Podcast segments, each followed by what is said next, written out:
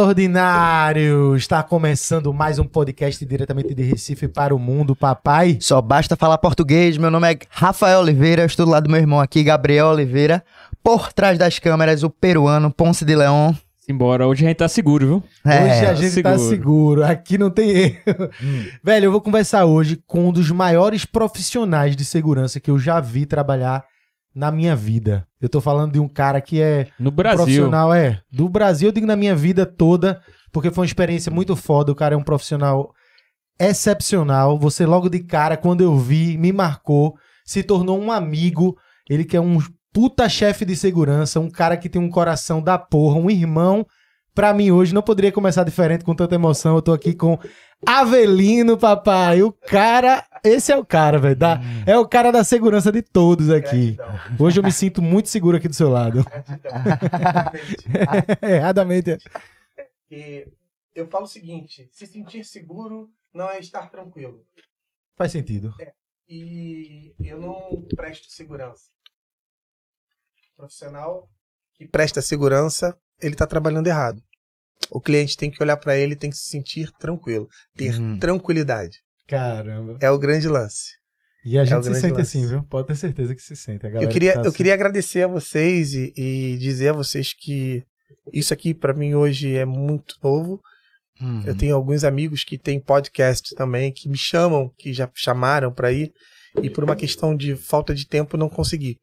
Mas estar aqui com vocês, cara, de verdade, é gratificante, é enorme, e pode ter certeza, eu acho que vai ser um papo bem legal, Com e nós vamos certeza. aproveitar o máximo possível.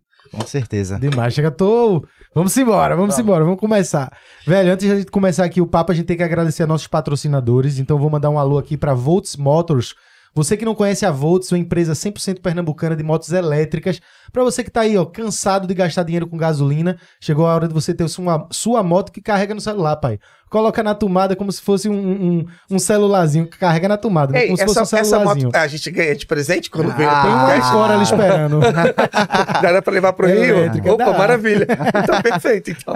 A Volts, meu amigo, a Avelino já vai sair com a dele aqui, elétrica, meu amigo. Porque você não vai gastar mais com gasolina, isso é bom. E você é, ó, ela, ela é toda automatizada, tu faz tudo pelo celular. Pegaram tua moto, eita, a meu irmão saiu com minha moto, desliga ela no meio do caminho, meu amigo. Não tem erro, porque tá tudo conectado, integrado no teu celular. Se por acaso você for roubado, né? É, é É. muito difícil de acontecer por aqui, mas tem esse risco, né? Com você pode, ó, desligar ali na hora, deixar o ladrão sem nada, sem pra onde Tá ir. resolvido. O QR Code tá na tela, é só você apontar teu celular ou clicar no link da descrição que tá aí embaixo, que você não vai perder essa oportunidade de conhecer a Volts Motors. Tamo junto.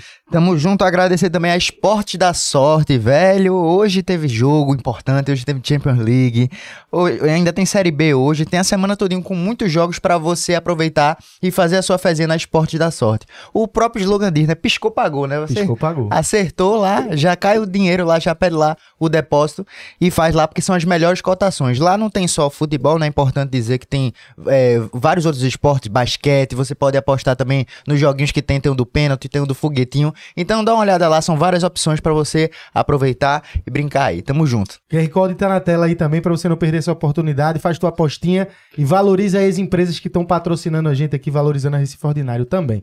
Agradecer a Bocos que tá com a gente em todo lugar, Pipoca Box, seja no cinema, seja no busão, em casa, no trabalho, no colégio. A Box é nossa parceira já de muito tempo e tá aqui com a gente também no podcast. Essa foi especial pra tu, viu? Essa aqui é de Whey, ó. Ó, Whey Protein, pai. Essa é pro cara sair chumbado daqui. Vai levar a sexta todinha. O QR Code também tá na tela. Valeu, Box. Tamo junto. Muito obrigado aí a todos os nossos patrocinadores, que é o que faz isso aqui continuar acontecendo. Avelino, todo convidado, a gente dá uma caneca especial, que é uma caneca produzida pela agência Capi, que tá aqui, que são os meninos aí, os meninos e as meninas que estão aqui, em homenagem aos convidados. E claro que a sua não poderia ser diferente, especial ainda, que a gente caprichou. Tcharam! Caraca, que maneiro, A cara. caneca. Nossa, incrível, brother. O artista tá ali, ó, Tiago Artes. Pô, Thiago, que maneiro, cara. Olha aí, ó. Botou detalhes. Incrível, brother. Tá aqui na tela pra galera ver, todo mundo. Tá aqui o nome da Maria. É, Ah, que legal, cara. Gratidão, viu? fica Muito obrigado e parabéns, cara. Incrível. Incrível. Eu achando que essa caneca aqui era minha. É, sou especial. Velho, ó, já quero começar assim. Eu já te vi trabalhar inúmeras vezes. A gente tem um contato massa, foi aí que a gente foi se aproximando ao longo do tempo. E desde primeira, de cara. Posso falar uma coisa? Fala. Eu não gostava muito de você, não. Mentira, De verdade. Não, que eu gostei É, de porque, cara, não, porque porra. as pessoas falavam que o Gabriel era muito chato. Eu, é porque o Gabriel, o Gabriel, o Gabriel. Eu falei, porra, que Não, esse mentira. Gabriel, brother? Mas quando eu- quando eu agora te tu viu que eu conheci- sou chato, né? Não, Porque sei, eu, sei. Eu, eu, eu reclamo Sim, da galera. sim, sim, Eu sim. reclamo da galera. Eu assumo a E, e responsabilidade. depois, depois que eu te conheci, eu entendi quem é você. A figura do Gabriel, sacou? Que massa. É, você, você se construiu sendo o que você é. Aham. Pro Avelino, sacou? Que foda. E é isso. foda. É isso. Mas já de cara já gostei logo de tu. velho. Quando eu vi ali, eu fiz, porra, esse bicho trabalha diferente. Sabe o que é que me chamou a atenção, Avelino? Eu lembro que foi num- numa gravação de um comercial. Tinha um artista lá fazendo comercial. E uma criança acabou correndo, furou a, a, a cerquinha lá do comercial e. Aí o pessoal, "Ih, tem uma criança ali, não sei o que. Aí tu fosse. Aí eu tava observando a forma que tu chegou naquela criança, tu se ajoelhou, falou com ela de uma maneira tão educada. E ela saiu sorrindo com a brincadeira que tu fez. Aí eu fiz assim, porra, ah, é, com todo respeito, o, o- a minha experiência, a minha visão que eu tive ao longo do- da minha vida com, com profissionais de segurança sempre era de uma maneira muito agressiva. E aquilo ali eu vi, claro, que não podia ser com uma criança agressiva, mas a forma que tu fez, é, além dela sair dali querendo, ela saiu feliz, tá ligado? Eu fiz assim, puta que pariu, que. Aí, velho, como foi que tu surgiu nessa área?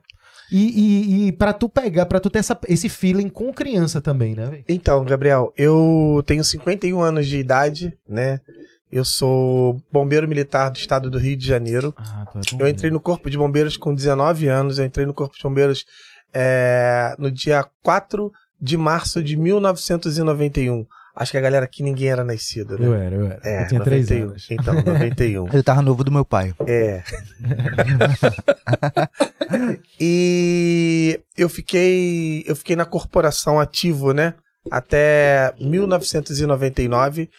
É, em 1992 eu sofri um acidente. Foi É, mesmo. a viatura que eu estava indo para um socorro, ela capotou. Caramba. É, e era um carro aberto e eu fui lançado, bati com a cabeça, tive na época um traumatismo craniano Caralho, foi pesado, não né? detectado, não detectado. É, o exame que fez não detectou e por conta disso eu comecei a ter crises convulsivas de difícil controle medicamentoso. Caralho, A minha história de vida é uma história muito incrível, sabe, Gabriel? E eu tenho muito orgulho de falar do que eu sou, do que eu me transformei e do que eu venho me construindo a cada dia. Em 1999, no dia 5 de maio de 1999, me mandaram para a reserva. Eu fui reformado. Eita. Saí como terceiro sargento. Toda a minha turma hoje é subtenente. Eu saí como terceiro sargento. E tudo que eu conquistei na minha vida é. Desculpa. Passei por processos de. de mé- médicos, né? É, eu fiz tratamento no Hospital das Clínicas em São Paulo. Passei por processos de experimentos de remédio Foi medicamentoso, é. Porque o Hospital das Clínicas ele é referência. Uhum. É, ele é referência Total. na questão de tratamento de crises convulsivas. Tu ficou um tempo sem andar, tu, tu É. ficou. Na verdade, na verdade o, o lance do, do andar Hum. foi um acidente que eu tive e eu fiquei alguns dias sem mexer da cintura para baixo, Uhum. né? E, e eu falo que é, é- isso é para você. A cabeça, ela cura. Gabriel, a cabeça cura. O bom pensamento cura. Foda, As boas energias curam. foda. Nós estamos vivendo um mal que está assombrando o universo, cara, o mundo, chamado depressão. É. E muita gente está caindo cada vez mais na depressão.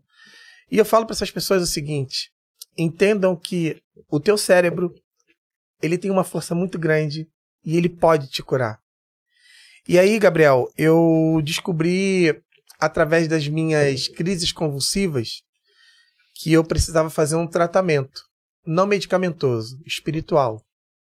E a minha fé, a minha fé, junto do tratamento medicamentoso que tem que ter, logicamente, ela conseguiu equalizar as crises convulsivas. E eu posso dizer para você que hoje já tem para mais de. Maria tá com 20. Acho que a minha última crise, a Maria não era nascida. Ah, faz tempo. Deve Faz ter 20, tempo, né? 21, 22 anos. E tu ficou com alguma sequela, velho? Não fiquei. Não fiquei. eu tinha bom. muita dor de cabeça, Uhum. mas o tratamento medicamentoso, ele fez com que a- as dores de cabeça sa- sanassem, né? Eu tinha crise convulsiva Caramba. de velho. cair no meio da rua. Nesse período tu ficou sem trabalho? Ou tu ficou Na- sem trabalhar, tu ficou no auxílio? Na verdade, não, não. É, eu, como bombeiro militar, eu ficava pela junta de saúde. Sim. Eu ia no médico, o médico me dava a dispensa e eu ficava em casa ou no hospital me tratando. Saquei. Uhum. E na época, é, eu posso até falar, é, tinha lá o Capitão Arena, que era um neuro que o cara foi incrível. Ele falou: Cara, eu não tenho condições de tratar você aqui. Aí me mandou pro Hospital do Fundão e do Hospital do Fundão me mandaram para São Paulo. E lá, lá no bombeiro, o bombeiro me ajudou muito. O bombeiro pagava as minhas passagens para eu ir e para voltar de São Paulo. E foram foram viagens tortuosas. Eu imagino. Porque cada vez que eu ia, eu ia com a certeza de que eu tinha que voltar melhor, do que eu tinha que melhorar. Só que pro serviço no Corpo de Bombeiros não deu mais. Uhum. Entendi. E aí você me perguntou como eu caí, como eu caí Nessa nisso, área, né? Na área de segurança. Eu tenho muito, muitos amigos que são policiais, né? Aham. A minha família eu tenho policiais também, policiais militares. E tinha na época uma, o Pacheco e o Maurício. Eles trabalhavam com uma empresária e o ramo da família era o ramo de perfumaria no Rio de Janeiro. Desculpa. Por sinal, muito influente. E a fábrica era em Nova Iguaçu e ela morava em, ela morava no Leblon. Então nós tínhamos que sair do Leblon para Nova Iguaçu, que era na Baixada Fluminense, e de Nova Iguaçu para o Leblon. E na família tinha histórico de sequestro. Ah, meu irmão. E aí, Legal. e aí era, era, era uma coisa muito incrível, porque nós nos deslocávamos com ela, dirigindo o carro, ela do lado, e a gente com a arma ali, pronto para usar. Tipo cenário de guerra mesmo. Cenário de guerra, de guerra. E aí, depois dessa empresária, eu prefiro não falar nomes, Certo, né? Tá? Eu prefiro não falar nomes. E depois dessa empresária, eu fui trabalhar com dono de uma equipe de som de funk no Rio de Hum. Janeiro. Aí tu foi fazer. Mas era o quê? Era a segurança no evento já? Segurança pessoal dele. Pessoal. É, a segurança pessoal dele. E um amigo me levou pra pra trabalhar lá junto com ele. E lá, cara, eu aprendi que o lobo, ele se traveste de cordeiro, né? Hum. Eu já ouvi Traveste essa de frase. cordeiro. E eu vivi, eu vivi essa frase, eu vivi essa frase na pele. Lembro-me que nós chegamos num lugar e que o cara que mandava lá, ele me viu e falou: opa, e aí, como é que tá? Tudo bem? E eu não sabia que o cara mandava. Não sabia quem era. Não. Hum. E o cara me abraçou. Só que esse cara que mandava, tinha um outro que mandava mais do que ele, que me conhecia do bombeiro. Sim. E aí, meu amigo, eu tô lá dentro do baile. Aquele cara que eu não sabia que mandava lá, que era meu amigo do bombeiro, Sim. ele atravessou a rua e vieram acho que uns 20 atrás dele. Caralho.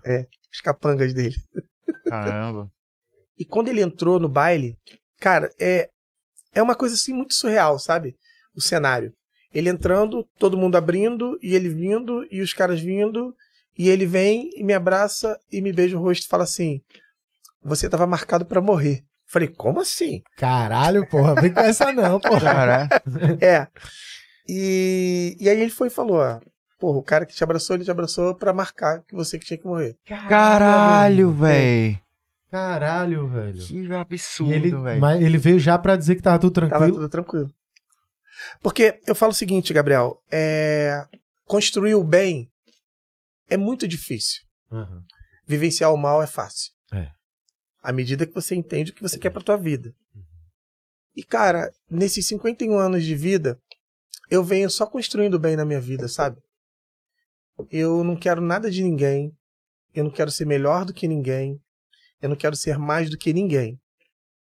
Eu quero ser melhor do que eu todos os dias. Aham. Eu quero ser mais do que eu todos os dias. E eu quero todos os dias semear o bem que está dentro de mim. Por mim e para mim. E para minha família. E quando você coloca isso em prática, você consegue semear o bem de uma forma muito incrível.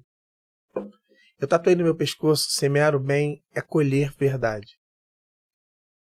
Tava muito mal nesse dia. e pedi a Deus que ele me desse uma direção. A primeira coisa que eu escutei é que a direção estava dentro de mim. Mesmo. E aí, cara, eu entendi exatamente o que eu tinha que fazer: semear o bem. Que a partir dali eu ia colher verdade para minha vida. Hum. E aí passamos desse, de- desse turbilhão de emoções, né? Fui convidado para trabalhar com um político no Rio de Janeiro. Saiu, ficou quase na mesma área, assim, né? Não, é porque eu falo o seguinte, cara. É, eu não falo de política porque eu não sou político, tá? Aham, total. É, e eu respeito muito política. Lá e eu aqui. Ela lá tá de boa. né? É, eu não tenho absolutamente nada contra político ou contra a política. Mas eu falo pra você o seguinte: tudo que o homem toca com interesse não é legal. É, isso é verdade. Tudo que o homem toca com interesse não é legal. Vou falar no meu meio. É, a gente tem muito, muitos amigos, né? Todo mundo quer ser amigo, quer estar próximo, né? Uhum. Principalmente É, tô vendo isso dos famosos. É, É. Você, você sabe disso, É. você vive isso, né? Vocês vivem isso. E eu falo, cara, que eu consigo discernir muito, sabe? Aquele coleguinha que tá chegando, que tá chegando pra si, tipo assim, porra, sou amigo do Avelino. Eu também. Cara, sim. ser meu amigo é a coisa mais fácil que tem. Eu sou amigo de todo mundo, brother. Eu não tenho inimigo. Eu não tenho É inimigo. uma questão de energia. Parece que o cara sente mesmo, né, velho? A en- A energia, quando é leve, quando é sincera, é diferente. É, eu não tenho inimigo, cara. Eu posso falar pra você. Se tem no dedo, Uhum. nas mãos, uma mão, cinco pessoas que eu não falo. Ó, e são pessoas que eu tenho um respeito muito grande, viu? Total. Eu tenho um respeito muito grande. São, foram os caras que, que me, me ensinaram muito. Me ensinaram muito, cara. E eu queria um dia poder voltar lá neles e falar pra eles, cara, muito obrigado pelo que você fez por mim. Uhum. Porque você me transformou no profissional que eu sou. Eu hoje me considero um pouco profissional. Tu é doido. É, é mas Muito sabe por quê, Gabriel? Porque eu falo o seguinte: se eu achar que eu sou muito, eu não sou absolutamente nada, cara. Então tu tem que estar buscando, né? Eu, tô, eu tô sempre buscando. Eu, tô- eu, tô- eu, eu sou aquela pe- pedra bruta, sabe? É, que Sempre tá sempre lapidada. lapidado, entendeu? Quando eu acho que eu não sei alguma coisa, eu procuro saber. Uhum. E quando eu acho que eu sei, eu procuro reaprender. Pô, Avelino, mas como é assim? Você sabe e vai reaprender. Porque se você sabe, eu vou tornar, eu vou falar muito aqui em zona de conforto. Uhum. Se você sabe, você fica na zona de conforto. É. E ficou na zona de conforto, meu irmão. Não adianta. Avelino, e em, relação a, a esse teu aprendizado ao longo do tempo, além da experiência, tu fez al- algum curso voltado para alguma forma de comunicação? Eu vou, é, alguma forma de comunicação ou, ou, ou de, de, de operacionalidade? Pode ser, de- dois. dos dois. Comunicação, não. Acho que a vida, a vida te molda, a Pô, vida te velho. prepara. É porque assim, como o Gabriel falou, assim, em relação à bru- à brutalidade, à forma de falar, de desorganização, eu vejo em tu um profissional muito diferenciado nessa parte. Eu faço, porra, principalmente nisso, né? Eu falo assim, porque é mais visual de eu ver. Eu pensei que, pô, é- é, teve algum treinamento fora do país, alguma coisa do tipo, eu fiquei nessa É. curiosidade. Vontade eu sempre tive de ir pra fora do país, Uhum. né? Vontade eu sempre tive, mas nunca tive oportunidade financeira, Uhum. né? É... Papai, papai em alguns momentos sumia, Avelino que assumia, né? Era uma coisa muito louca. Uhum. E eu sou muito grato à, à, à minha família. A minha família num todo, sabe? Eu fui criado pelos meus avós, e em algum momento fui morar com os meus pais, e, e, e eu não podia ser igual a quem eu via sendo diferente, sacou? Uhum. Diferente. Entendi, entendi. Diferente. E aí, eu acho que o, o que o que me faz ser, não o que eu sou, o que eu estou tentando ser, é a vivência de rua. A minha escola é a escola da vida. Na prática, né? A escola que eu tenho é a escola da vida. Hoje eu tenho um curso junto do pessoal da G7 Pro. Pessoal, depois dá uma olhadinha lá, arroba G7 Pro. É um, é um curso teu, é? Que tu... É, na verdade, é um curso meu, do Magno, do Sombra, que, é, que, é, que, que são, que são ícones. Tem o Gafa. Uhum. O Gafa, ele, ele, ele tem uma técnica chamada sistema de defesa pessoal. Aham. Gabi, tu não tá entendendo, Foda. meu irmão. Tá entendendo. Tem o Jordano também. Jordano, cara, é incrível, incrível. As mulheres que puderem fazer, Hum. façam. Façam. Sistema. Defesa Sistema. pessoal, foda. Defesa pessoal, incrível. E aí, eu falo o seguinte: quando lá nós levamos os nossos colaboradores, porque eles são colaboradores, Sim. e operadores, eu faço eles entenderem que eles podem operar em qualquer situação adversa. Ele, no dia lá, eh, tinha uma ação para se fazer num lugar. Uhum. Aí falaram assim: vai fazer aqui isso e aquilo. Aí eu olhei e falei: gente, desculpa, não vai fazer aqui. Não tem como fazer aqui. Não, não, não tem como. Vamos fazer o seguinte: vamos dimensionar. Começou a fazer o dimensionamento, né? Uhum. Entrava por bloco dimensionado, Foi, velho. entrava por bloco. E olha só: bloco com espaçamento de linha direta pra, para com que não houvesse ali naquele momento qualquer tipo de esmagamento ou qualquer tipo de conflito público, sacou? Aham. Isso que eu acho super interessante, porque quando você fala em segurança, é muito amplo, pô, porque você vai dar segurança do artista no momento, a segurança do local que tu vai lá fazer toda a vistoria pra ver como é que tá, o acesso, a saída, os caminhos que o artista vai participar, vai passar. As adversidades que podem acontecer. tudo isso tu vai Sim. planejando, tá Mas isso, isso tá na minha profissão. Não Uhum. esqueçam que eu tenho por profissão? Sim, sim. ser Total. bombeiro militar. Isso mesmo. Uhum. Sacou? Isso te dá uma visão dessa, de- dessas Muito- adversidades, me dá, né? Me dá aquela visão, aquela visão, na verdade, projetada. Sim. Porque eu consigo enxergar sempre o crítico. Sim. As pessoas falam assim, ó. Não, Avelino, não vai acontecer isso não. Eu falo, ei, desculpa. desculpa. Aham. Por quê, Gabi? Se porventura houver a possibilidade de acontecer, tu já tem um plano de ação na mão. Exatamente, velho. Sacou? Exatamente. Esse é o ponto. E, e- e- e eu falo, eu falo isso. Se você prevenir, você não remedia. Não remedia. Infelizmente hoje, o cenário nacional, a nível de segurança, a segurança ela é muito pouco escutada. Muito pouco, Gabi. Muito fala pouco. isso por quê? Rafa. Pouco escutada. Porque, porque eles estão acostumados a pegar qualquer um, qualquer um, e colocar ali como segurança. A visão que eu tinha, a gente tava conversando antes de começar o podcast, a visão que eu tinha de, de muita segurança, de muitas seguranças e eventos que eu já participei, é, é isso. Às vezes o cara contrata de segurança aí, pega os, os brutos, É. os grandão, bota lá e acabou. Só que Os segurança brutos- não é isso. Peraí, os brutos também pensam, cara. Os brutos também sabem trabalhar. Total. Mas eu acho que falta, por parte das escolas de formação, cara, um olhar diferenciado. Uhum. Não é pegar aquele aluno e colocar ele como mais um número de matrícula dentro de uma escola de formação. Uhum. O erro, Gabi, tá na formação, como ele é formado. Como ele- Lembra da pedra bruta? Sim. Como ele vai ser lapidado. O erro tá nisso, cara. Pô, velho, e quando você fala assim, em evento em geral, pelo menos aqui em Recife, eu, eu tenho esse costume de ver assim, ah, algum amigo, alguém tá fazendo evento, o segurança nem é segurança, tá ligado? Às vezes é um amigo do cara Sim, que é alto é. e forte, Sim. tá ligado? Sim. Isso é foda, isso é uma problemática, né? E principalmente quando você vê em eventos assim, quando tu vê esse tipo de, de segurança, entre aspas, em evento que é de festa, de bebida, o cara já faz, pô, deu merda, tá ligado? Já fica na cabeça. É, então, e aí, aí eu falo pra vocês o seguinte. é, eu falo muito isso pros meninos. Por onde a gente passa, a gente deixa um legado, né, Gabi? E graças a Deus, todos os lugares que eu vou, eu consigo deixar aquele time que trabalhou com a gente, que operou com a gente, sendo entendedor que eles podem fazer por eles e mais. É. Uhum. É fato isso. E eu falo pra eles o seguinte: quando eu voltar, eu não quero voltar e te encontrar na mesma condição que você está. Eu quero te encontrar numa condição melhor.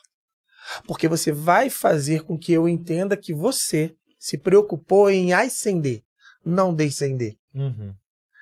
Gente, eu poderia muito bem estar na zona de conforto. Poderia estar na minha casa, ganhando meu dinheirinho do Estado, que graças a Deus é um dinheirinho que Deus sabe que é maravilhoso, entendeu? Mas não. Eu me propus a dar a minha vida, o sacrifício da minha vida, por uma outra vida de uma pessoa que eu não tenho qualquer tipo de ligação que não seja profissional. Foda. É isso. E o profissional, quando ele se coloca como profissional, desculpa, ele vai ser visto como profissional. Eu tenho, eu tenho dois amigos. É, um amigo é, é Rodrigo Martins, que hoje é, é um dos caras da Live Nation. E tem o Nil, que é um dos caras hoje da Vibra, que é uma produtora grande também. Certo. É, esses caras foram os caras que, que, que me incentivaram muito. Eu falei pra eles uma vez, eu falei, olha, o meu trabalho vai me levar pra conhecer o mundo. E você sabe como é que são amigos, né? Uhum. Amigo é a pior raça que tem. Uhum. Pode falar palavrão aqui? Não. Claro, à vontade. Aqui é o que mais fala, meu. Vai tomar no cu, Avelino. Vai viajar o mundo, é o caralho. Fazer Espera, porra nenhuma. Espera. Vai ficar no Rio. Aí, eu fui. Peraí. Só mostrar aqui um negócio rapidinho. e eu falo deles porque porque eles são pessoas incríveis. São pessoas assim incríveis, incríveis. E são os caras que eu tenho um respeito muito grande. Porque eles, eles na verdade, me mostraram que eu deveria de sair da zona de conforto. Aham. E eu, e eu estava na zona de conforto. Porque quando você entra na zona de conforto, meu amigo, não adianta. Não adianta. Aí eu fui, eu estava. pá, pá, pá. eu estava em Shibuya. Onde é Shibuya? É o maior cruzamento que tem no mundo. Fica no Japão. Caralho. Aí eu fiz um vídeo e mandei pra eles. Falei, ei, não falei pra Toma. vocês, não falei pra vocês que, que, que eu viajaria o mundo. Então é isso. Então eu falo, eu falo para todo mundo isso, Gabi. Falo pra todo mundo isso, ah.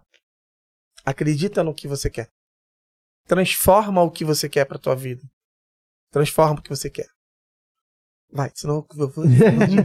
Mas, eu, mas eu ia trazer já um pouco da parte profissional, é, técnica, na verdade, assim. Tu acha que no Brasil, então, como um todo, a segurança seria mal treinada, mal, mal, Ela é mal formada. mal formada? Ela é mal formada.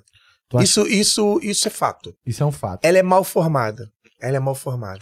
O que é que, o que é, é, como poderia fazer isso de uma maneira diferente? Porque, Humanização. humanizar, né, velho?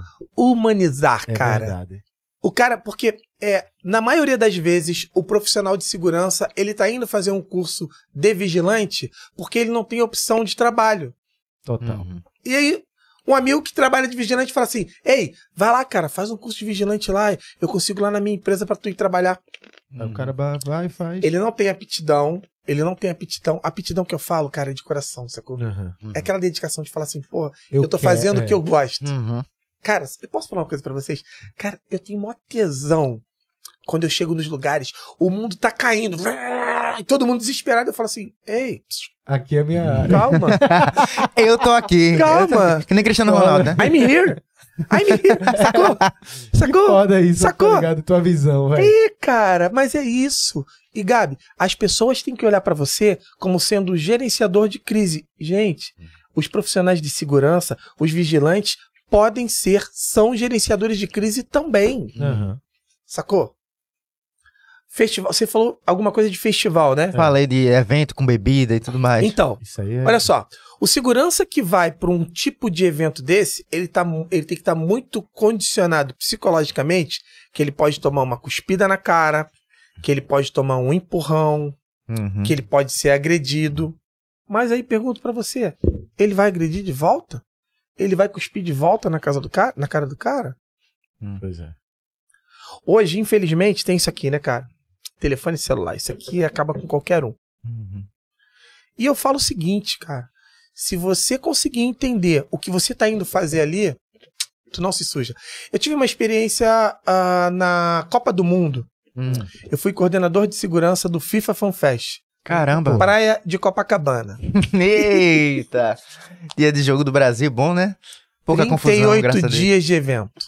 Caralho, 38. Foi a Copa toda, né? A Copa toda. 38 dias de evento.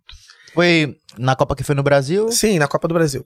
É, e todo dia de manhã eu fazia questão de colocar a segurança da empresa que estava junto conosco e falar para eles o seguinte: ninguém veio aqui para bater em ninguém. Nós viemos aqui para gerenciar a crise. Foda. Então, o que a gente fazia? O perdão, o que nós fazíamos? Uhum. É, nós tínhamos um broadcast que tinha câmeras na arena. Esse broadcast, ele pegava as imagens. Teve um tumulto. Tinha um É. tumulto, ele já fazia aproximação. E lá dentro já tinha já alguém demandando quem eram as pessoas que estavam trazendo o problema. Hum. E a segurança chegava, identificava aquela pessoa e sem um soco, meu irmão. Olha, pode ir lá na estatística que vocês vão ver que a segurança não agrediu ninguém durante a Copa toda. Neutralizava. Neutralizava. Neutraliza. Eu. Neutraliza, acabou. É ele? É. Então vem. É, Vem. Vem por bem. Porque o vem por bem é consciente. Ele pode ser inconsequente. O cara pode não querer vir. Uhum. Mas olha só, tá todo mundo vendo, porque eu falo que a minha arma é a forma como eu lhe abordo. Uhum. É a minha percebi. arma. Se eu sou truculento, não, ele foi truculento, mas se eu não sou truculento, senhor, me acompanhe, por favor. Ixi, Deixar a pessoa sem palavra, né? Sem Acabou. atitude. acabou. E é isso. Então eu falo o seguinte, a segurança ela não é mal treinada. Ela é mal preparada. E, cara, eu fiquei na dúvida também no- nessa questão operacional, assim. Tu, no caso, foi chefe de segurança da, da FIFA Fan Sim. Fest. E aí tu falando, pô, que tu tinha que se comunicar com seguranças de outras empresas e tal. Toda essa burocracia, às vezes é complicado trabalhar com outra equipe, outra pe- equipe fazer uma merda, não sei como é que funciona Não, eu, lidar eu, em eu, falo, isso. que- eu falo que tudo é comunicação, é a forma como você vai lidar, vai lidar com a empresa, Uhum. com a empresa. Porque eu falo que existe a chamada transferência de responsabilidade. Se eu estou contratando você para você trazer esse bolo para mim, você tem que me entregar o bolo. Uhum. Você não tem que me entregar água. Então, se eu estou contratando a tua empresa para fazer toda a questão de segurança alinhado às diretrizes operacionais que eu vou demandar para você junto contigo, que olha só, ninguém faz nada sozinho. Uhum. Ninguém faz nada sozinho. Eu falo que quando você acha autossuficiência, para, volta lá atrás, que tu pegou algum caminho que não tá legal. Uhum. Autossuficiência não existe no meio da segurança. Ninguém faz nada sozinho. É, eu com, com os meus 01s, né? Eu procuro, eu procuro sempre dar responsabilidade para a segurança local. Então o que eu faço? Eu adoro trabalhar com mulher. Eu já vi. Eu vou falar uma depois. Então faz, faz. Eu ia dizer, eu já vi tu no, no- numa gravação de um DVD e tinha uma segurança local. Tu faz meio que uma espécie de um treinamento com eles antes. Sim, assim. Foi, sim, eu sim, lembro sim. foi um aulão, assim, quase Ah, uma hora. Tu me sim. contou isso. E, e eu lembro de tu trocando ideia com a galera e tu, olha, esqueçam tudo que vocês aprenderam até aqui. Eu vou lhe falar uma. Aí começou a falar, tal, tal, assim, assim, assim, assado. E a forma que tu trazia, né, de justamente porque tinha um público jovem que Sim. tinha que ter um respeito Sim, e uma responsabilidade muito maior. E eu percebi que tu trazia aquela responsabilidade pro coletivo, todo mundo, assim, ó, é nosso. É, porque eu falo que, que no meio da segurança, um tem que cuidar do outro. Sim. Uhum.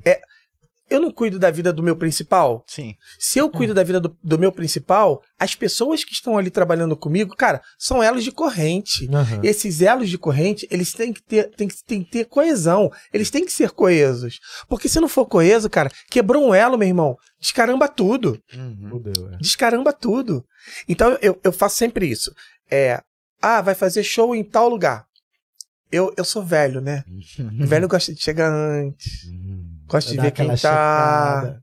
Gosta de fazer os cheques.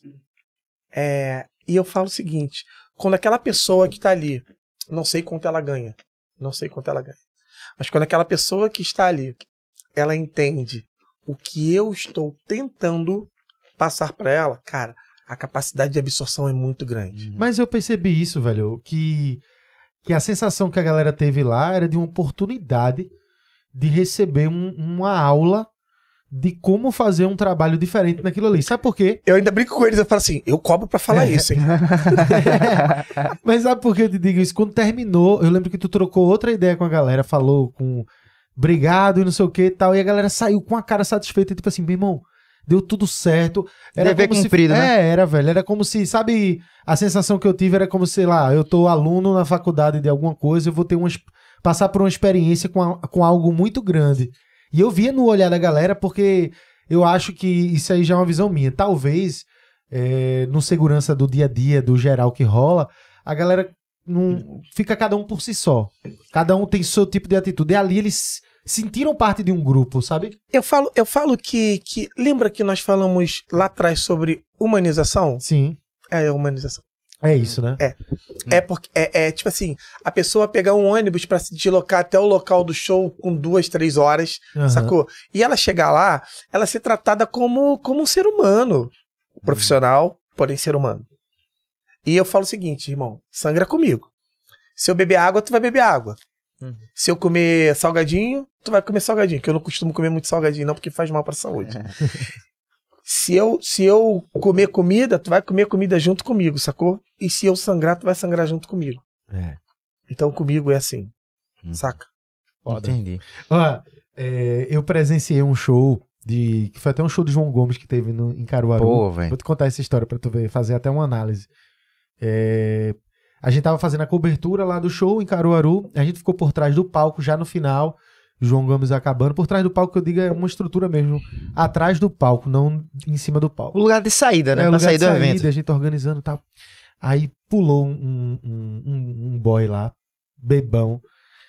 Só Passou- Zé, só Zé de João Gomes, né? É, Ele tava fantasiado. Saiu, de João fantasiado de João Gomes. Saiu, passou pela nossa frente e fez: Eu vou conhecer João Gomes agora, todo feliz. Saiu correndo. tchum, lá pra dentro.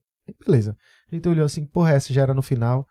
Aí de repente volta o cara, com mais dois outros caras, e segurando. E ele, tipo assim, você vê que ele não tava nem resistindo muito, mas os caras, bora, porra, não sei o que, derrubando o Ó, cara. pra tu ter noção, só pra ter uma noção, assim, o, tinha um evento, aí tinha uma, uma escada gigante Uhum, até ter o estacionamento, que onde tava a van uhum. de João Gomes, e ele tava dentro da van, já dentro, pronto pra sair. O cara tava lá em cima, e o segurança segurando ele como se ele fosse chegar até lá, né? não, não ia chegar nunca. Então, lembra que eu falei sobre a questão são mal preparados? é a preparação, cara, porque eu, eu falo o seguinte, é, é que nem um lance, vamos falar sobre inseminação artificial. Aham. Cara, se o óvulo for bem implantado, se tiver tudo direitinho, o bebê vai nascer legal. Mas se não for, irmão, desculpa, não é legal. Uhum. Sacou? Então, eu acho que falta. Eu tô falando no âmbito Brasil, tá? Brasil, tô falando a é. nível Brasil. Sim. A nível Brasil, falta que é, as escolas se preocupem um pouco mais. As escolas, estou falando de escola. Não sou. Eu estou fazendo faculdade de gestão. É, tô fazendo gestão de segurança privada. Não tenho propriedade nenhuma para falar sobre o que é bom ou o que é ruim, mas eu posso falar do que eu vejo e vivencio. Aham. Existe uma má preparação dessa galera muito grande. Uhum. Existe uma má preparação. Nesse daí, velho, pra tu ter noção, depois que termina a eles seguraram o cara lá, tudo, João Gomes já, tá, indo- já tava indo embora, aí, eu, aí tinha um corredorzinho assim no cantinho, aí eles botaram, vai-te embora, vai, vai-te embora, pula de volta nesse corredor, aí o cara foi. Aí foi até um estresse que rolou, porque eu não vi, mas um dos ministros da equipe da Recife Ordinário que tava lá no cantinho viu que nesse cantinho que ele botou o cabo pra correr, os caras começaram a espancar o cara. Aí foi chute na cara, o cara caiu então, porrada. Aí, aí eu vou tornar a repetir. É, a gente não tá aqui para de forma alguma julgar. Sim. Eu só vou continuar na- batendo na mesma tecla. Falta É. uma boa formação. Pois é, velho. Aí o cara, com- quando compara um, um, um trabalho, quando eu vejo com tu administrando. É, É, mas aí é que tá. foda. Mas aí é que tá. É, veja bem. É, é, essa, essa segurança é uma segurança do evento. Aham. Você tem bons profissionais? Tem. Com Excelente. certeza, é. Não Excelente. tenho dúvida. Mas tem também aquele cara que tá indo ali forçado. É. Uhum. Tá indo ali forçado. Tá indo ali porque ele é o amigo que fez o curso e que precisa ganhar uma grana. Hum. Entendeu? Agora, tu sendo um. eu- tu já tá há tanto tempo, a galera te enxerga, a galera sabe. Tem muita gente que sabe quem tu é por conta do, com os artistas que tu tá. Sim.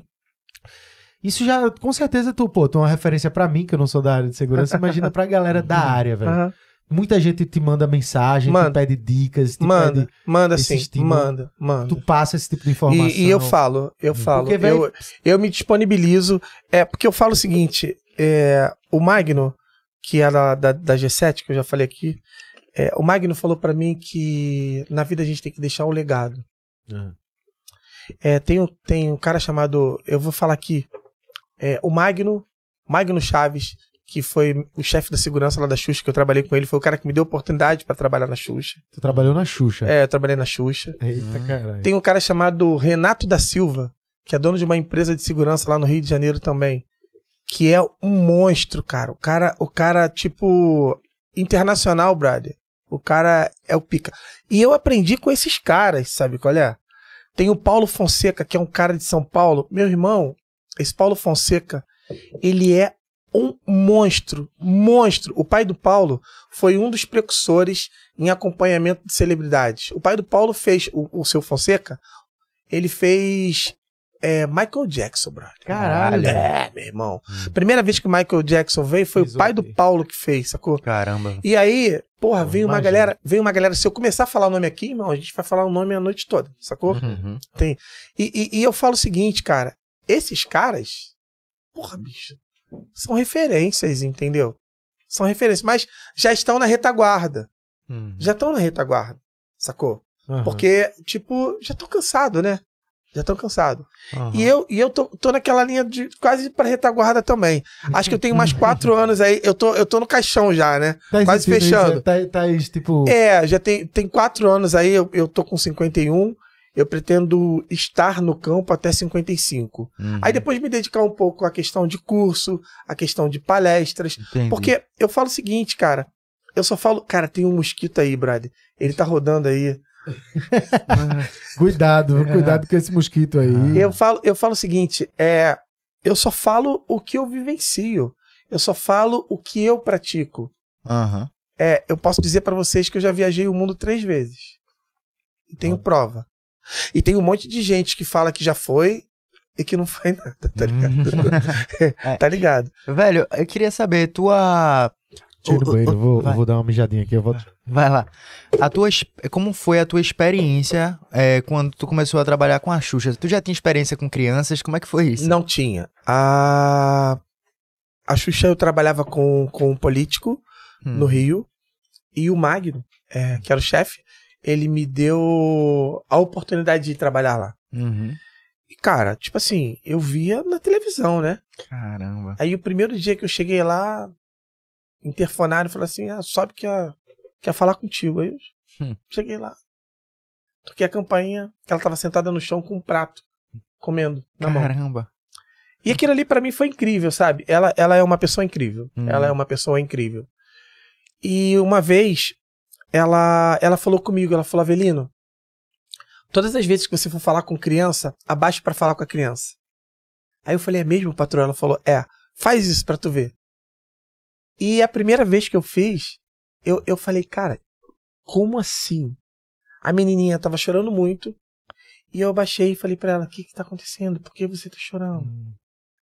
E ela parou de chorar e ficou me olhando. Caramba. Tu me contou essa história, só não sabia que tinha sido dica de Xuxa. É. E aí, e aí a partir dali, é, todo e qualquer tipo de trabalho que eu faço aonde tem criança envolvida, e eu falo sempre para os seguranças que estão comigo, a galera que faz parte do time, eu sempre falo isso. Ou observa a criança. Se ela tá muito abaixa, fala: "Oi, posso falar com você?" É porque ela fica mais confortável, né? Na mesma altura. Fica no mesmo nível. Entendi. Cria-se uma linha, cria-se uma linha de respeito. Entendi. Entendi. Ela tá vendo que você tá respeitando ela. Caramba. Sacou? Saquei, velho. Linguagem corporal. é. Linguagem corporal. E lá na, na Xuxa eu era meio pitbull, né, cara? Eu era pitbull, eu corria atrás de fã, paparazzi. Os caras lá do Rio, lá, brother, os caras tinham horror a Avelino. Sério. Por quê? Ô, irmão, vai atrapalhar meu trabalho nada? Já Papa- trabalhar, trabalha lá. Tem isso muito no Rio, né? Os Hoje, paparazzi, hoje não mais, não sei, hoje eu não sei como é que tá. famoso. É, hoje eu não sei como é que está, mas eu conhecia todos. Caramba, E velho. tinha uma relação de respeito muito grande. Mas dá dor de cabeça, né? Dava dor de cabeça porque na época a, a pequena, né, não, não, não podia tirar foto dela, né? Então a gente preservava muito criança, né? Aham. Que é amparada pelo ECA, né? Estatu- Estatuto da Criança e do Adolescente, né? Aham. É, Entendi. todo e qualquer direito de imagem é preservado e reservado aos pais, né?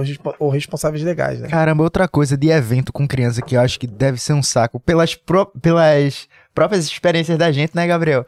É pai e mãe com bocão, É. sabe? Então, vamos lá.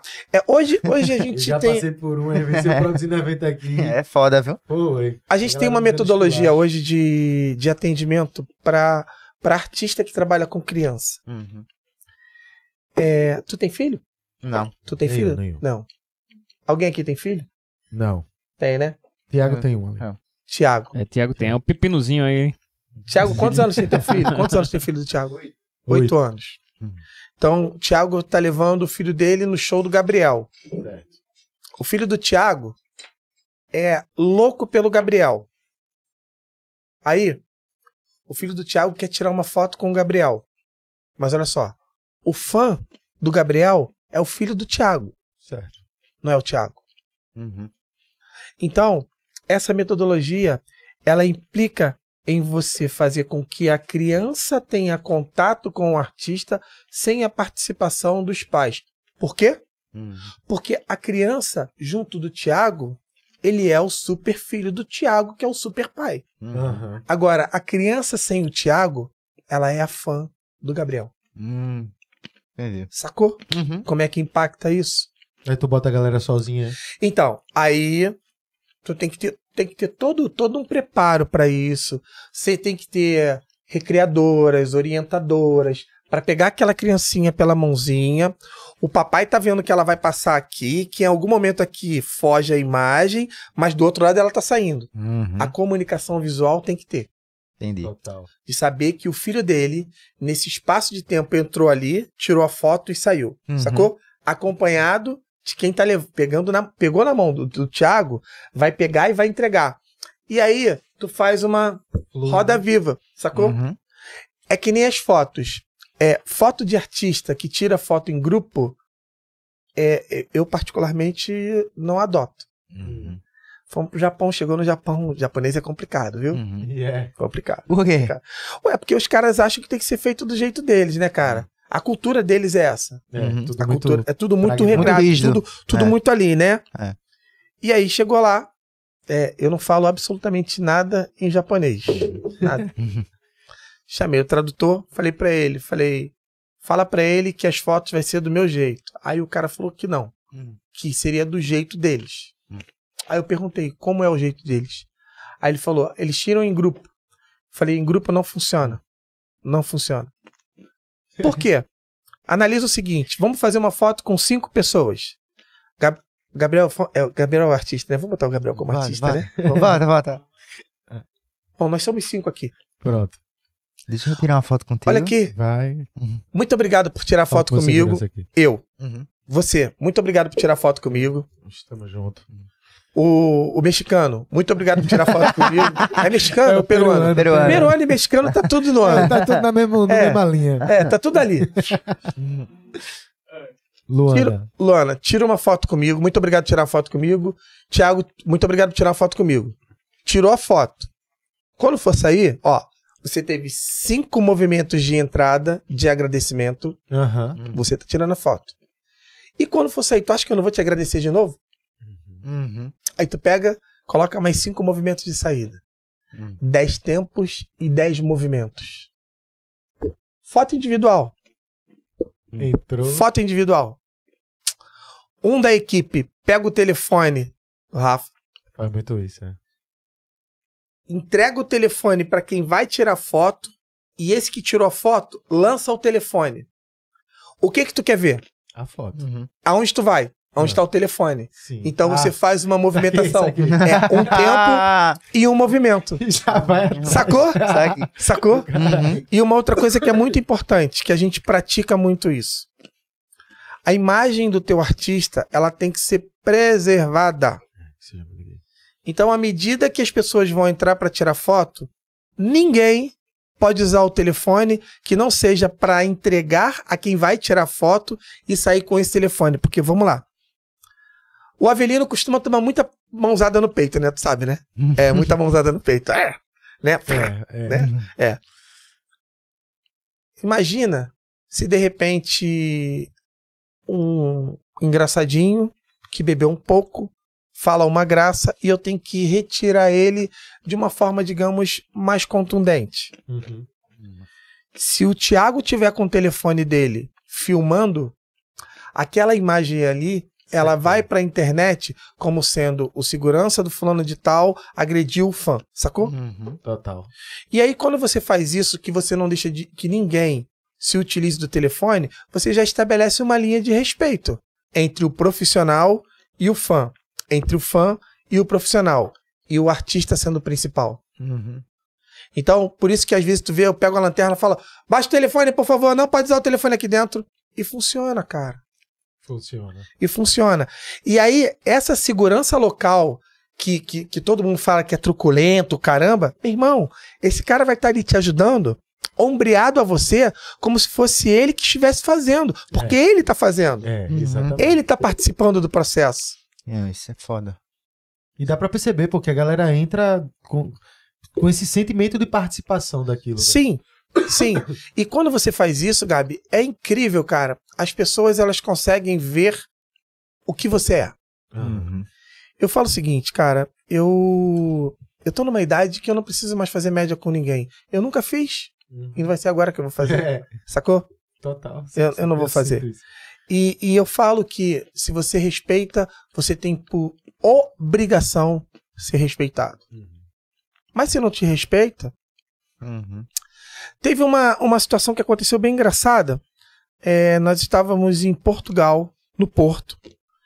O, o 01 foi tirar uma foto com o fã e o fã pediu para ele fazer um sinal. Só que esse sinal é complicado aqui no Brasil. Uhum. Quando eu olhei aquilo, eu falei: peraí, peraí, peraí. O cara saiu. Eu fui atrás do cara. Eu falei: "Ei, ps, ps, ps, volta, volta. E, e o artista não percebeu. O artista não percebeu. Caralho. Caralho, velho. Aí eu voltei com ele e falei, camarada, eu queria te pedir para você apagar as imagens que foram feitas agora, as duas fotos que foram feitas. Ué, mas por quê? Eu falei, porque lá no meu país, esse sinal não é legal. Ah, Uhum. saquei. É Sacou? porque Era uma parada de, de lá, né? Uhum. Lá no... É porque eu pensei que tinha sido intencionalmente, mas não, Não, foi uma não foi. local lá. Não Ah, foi, entendi, brother. Foi, entendi. foi sem intenção, escusa nenhuma, sacou? Ah, saquei. É, o cara queria que ele fizesse aquele sinal que, que E falava era outra... que era a cidade dele, sacou? Entendi. Mas esse sinal não é legal Uhum. aqui no Brasil. Sacada, tem que estar de olho em tudo. E né? aí, o cara foi, entendeu? Aí eu voltei com ele, é o 01. O que que eu eu falei? Não, 01. Eu pedi pra ele apagar, ele apagou já. Aí eu fui lá na lixeira dele, paguei Olhou, na conferiu. lixeira, legal, conferi, beleza. Não, não invadi o telefone dele, não tomei o telefone dele. Uhum. Só fiz ele entender que aquele sinal não era um sinal que no nosso país seria legal. Uhum. E aí tirou a foto. De novo. vou Tirou lá, a foto de novo sem o sinal. Ficou Ah, satisfeito. Feliz e tá satisfeito. ok, sem feliz e satisfeito. Sem estresse. Sem estresse, não pode ter estresse, cara. Porque eu falo que eu trabalho com a imagem de quem eu protejo, cara. Hum. Pra nós que trabalhamos com artista da forma como eu trabalho, a gente perde a vida, você sabia? Total. Uhum. Eu ia te perguntar isso, tava aqui na minha pauta. Se tu tem medo, se já passou por isso. Então, por que tu perde a vida? Porque qualquer coisa que você fizer cai diretamente na imagem do artista. Uhum. Que você fica vinculado É à imagem do artista. Hoje eu sou o Avelino que trabalha pro fulano de tal, sacou? Uhum. E qualquer coisa que eu fizer, irmão, é o fulano de tal. Foda isso, né, velho? Velho, só cortando um pouquinho o assunto, porque tem aqui, ó, a gente trouxe bolo de rolo pra você, que você disse que você amava. Eu amo, eu amo. Ainda não pegou um Não, não vou comer porque senão eu vou ficar com a boca cheia. A minha, a minha mãe me falava que não pode comer e falar ao mesmo tempo. Eu vou comer depois. Mas depois do podcast vai comer, Lógico né? que sim, Ah, lógico tá. que sim. Bom deixar avisado, porque senão ia comer tudo. Não, não, não, não, pera, deixa aqui. Já vou até tirar. Ó, tô tirando, já tô deixando aqui, ó. Mas, meu Mete- velho, mas aqui em Recife, viesse aqui, aqui a passeio, a trabalho. Não, não, eu, vi, eu, eu nunca vim a Recife a, tra- a passeio, né? Ah, né, velho. Gabriel? Eu nunca vim. Apesar da ver. gente ainda já conseguiu dar uma descansinho Sim, vez, foi verdade. bom. É. Passou pelo menos uma tarde junto. É, ali, foi no verdade, bar, foi incrível, né, Foi cara? massa. Foi incrível. Então, vim a trabalho, né? É, Amanhã tem um evento aqui. E nós sempre chegamos um dia antes Uhum. para ver toda a questão de segurança. É um evento que demanda um pouco de cuidado, Uhum. como todos os outros, né? Total, total. Mas a gente tem um entendimento que vai ser sucesso. que Pode vai falar o ser- evento ou não? Pode sim, né? É, é o evento de, de Ronaldinho Gaúcho com o Whindersson. É, o jogo da alegria, né? O jogo da alegria. Vai ser o Que, tipo. por sinal, os dois aí, você já fez trabalho pro- com eles. É, então, eu aí. trabalhei pro, pro, É, pro, pro Ronaldo pro também. Eu fui segurança dele, eu fui responsável pela segurança dele, né? E, velho, muda um pouco a forma de trabalho de, de, de ser Totalmente. do Ronaldinho e de ser da Xuxa. totalmente, totalmente. Muda em todos os sentidos e aspectos. E eu falo que a capacidade do profissional mutar é que faz com que ele consiga ser profissional. Aham. Cada cliente tem uma, tem uma peculiaridade. Cada VIP tem uma particularidade. Uhum.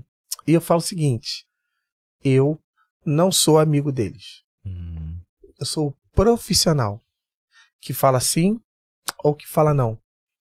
Que fala, o senhor pode passar por aqui ou o senhor não pode passar por ali. Uhum. E se eu falar que não pode passar, você pode ter certeza absoluta, você é testemunha. É, eu ia dizer, eu ia dizer. Você é testemunha. Se eu falar que não pode passar, Não é não, velho. não vai passar. Caralho. E eu já vi. E sabe o que eu acho foda também?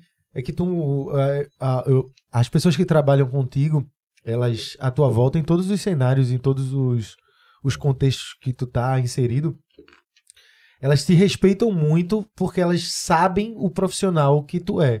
Eu já vi de. Eu já vi tu, tu dizer não para muitas situações de ter sido indagado, questionado e dizer não e ma- manter o não e aquilo ficou. E tipo, e, e eu, e ouvi do, do artista dizer assim: é, é ele que, que decide, velho. É ele que sabe o que é é melhor pra mim. Porque ele porque tem aquela confiança, tá ligado? Isso é muito foda, Avelino. Isso é muito foda, porque no, no natural, eu digo isso porque eu já eu chego na visão de, de, de amigos, é, com os amigos lá, o cara lá, e eu vejo, eu vejo muito isso. Eu sou amigo das antigas de, de muita gente aqui na internet, e eu vi, vi gente passando, chegando, e sou o cara legal, de boa, e tá ali só.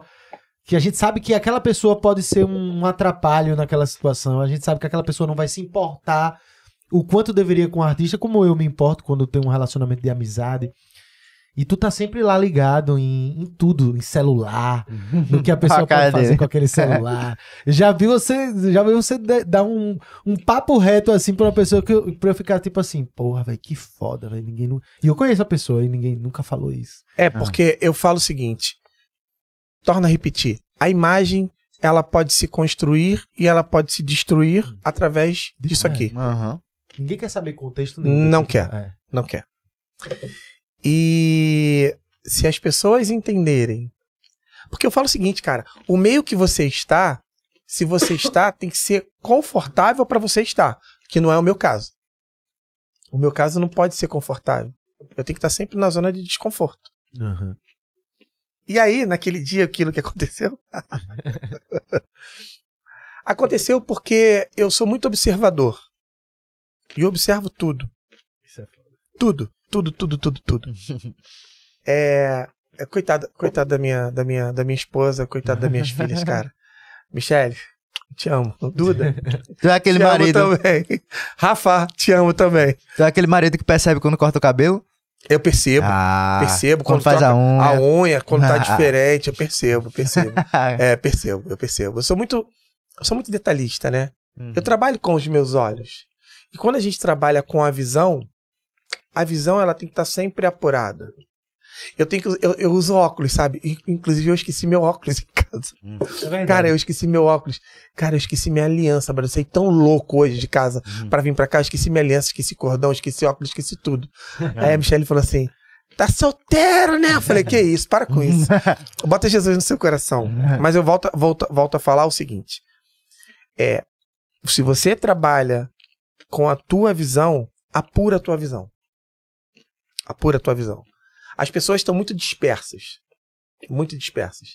E quando você minimamente observa o máximo, pode ter certeza que tu não chega lá no mínimo.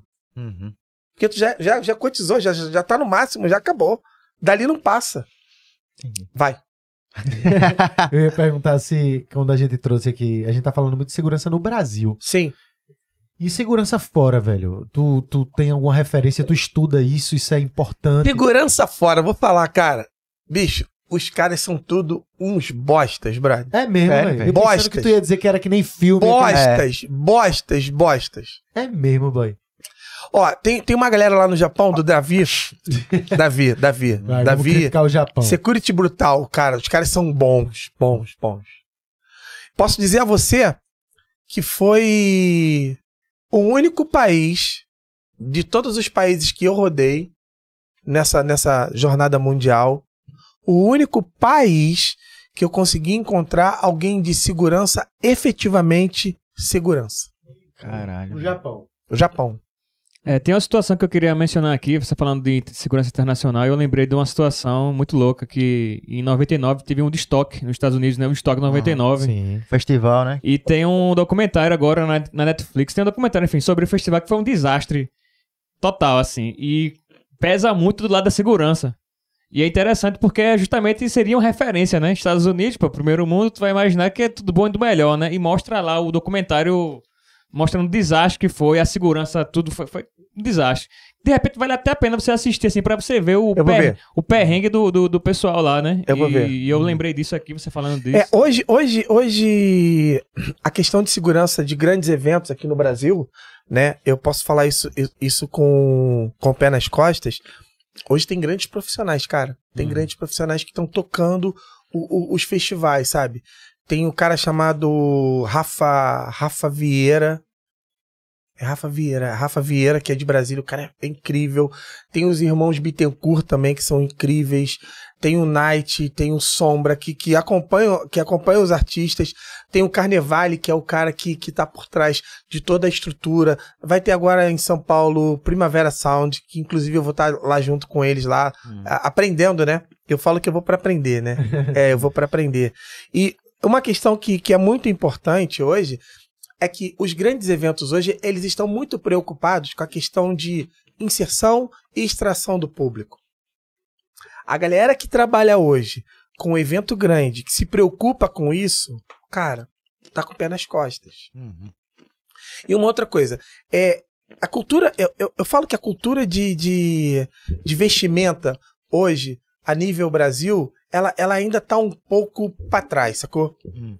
Para finalizar o seguinte, todo mundo vai para show com roupa preta, brother. Uhum. É, isso é verdade. E aí tu coloca segurança com roupa preta. É, sempre de preto, né? Isso é verdade. Se não tiver um colete, um colete que chame atenção, se o bombeiro não tiver com algo que chame atenção, numa situação de evacuação, Ninguém sabe quem é. É. tá todo mundo de preto, brother.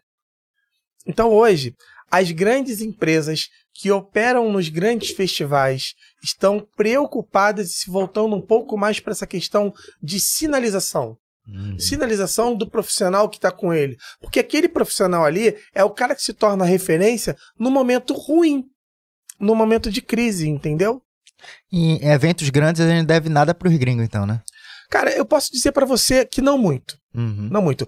Torna a repetir. Tem o lance da formação. Aham. Tá mal formado. Sim. Lá fora tu tem uma formação, mas lá fora os caras são muito brutos. Hum. Pô, apareceu um, um vídeo que tava rodando aí. ah, o, o segurança empurrou o fã, cara. Projetou o fã de uma forma assim tão bruta. Isso na Sabe? gringa foi. Na gringa, na gringa. Uhum. E repercutiu muito mal, sabe, cara? Aí eu fui e peguei um vídeo que da, de uma menina que invade o palco em. Invade o palco em Brasília. Hum. É, foi, uma- foi até bem engraçado, sabe, cara? Foi tipo assim, eu consegui ver. É porque o corpo fala, né? Uhum. O corpo fala. Demais. É, o corpo fala. E quando o corpo fala, você consegue entender, né? Uhum. Tu já percebeu que ela tava se. Percebi, percebi. se cara, preparando. de verdade, tá vendo? Aqui, pronto. Tem um videozinho aqui. Ele tá saindo, né?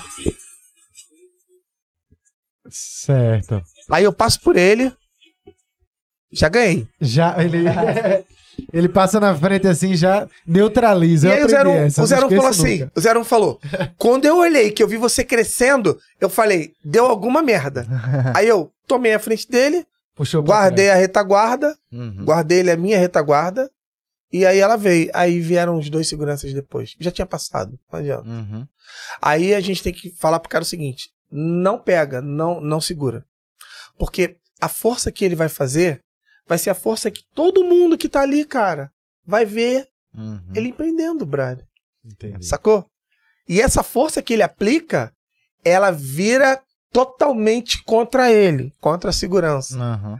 Porque, vamos falar assim, ó. Segurança do. Caraca, segurança do artista fulano de tal. Derrubou a garota no palco. Mas não foi a segurança do artista. Foi a segurança local, que naquele momento não teve aptidão de entender que a pegada dele, se for uma pegada muito forte, vai fazer com que as pessoas entendam que ele tá sendo bruto, sacou? Uhum. É isso. Eu sempre vi, via tu falando, achava engraçado que só neutralizava. Vamos neutra- neutraliza, neutraliza. Neutralizar é. Ninguém nem percebe. não some, percebe, não percebe. some. E, e eu falo que a ação de presença, ela é, ela é uma ação preventiva. É. É, você deve ter observado, né? As pessoas falam muito, porra, Avelino, quando a gente acha que tu tá num lugar, tu tá no outro. Oh, Uhum. total.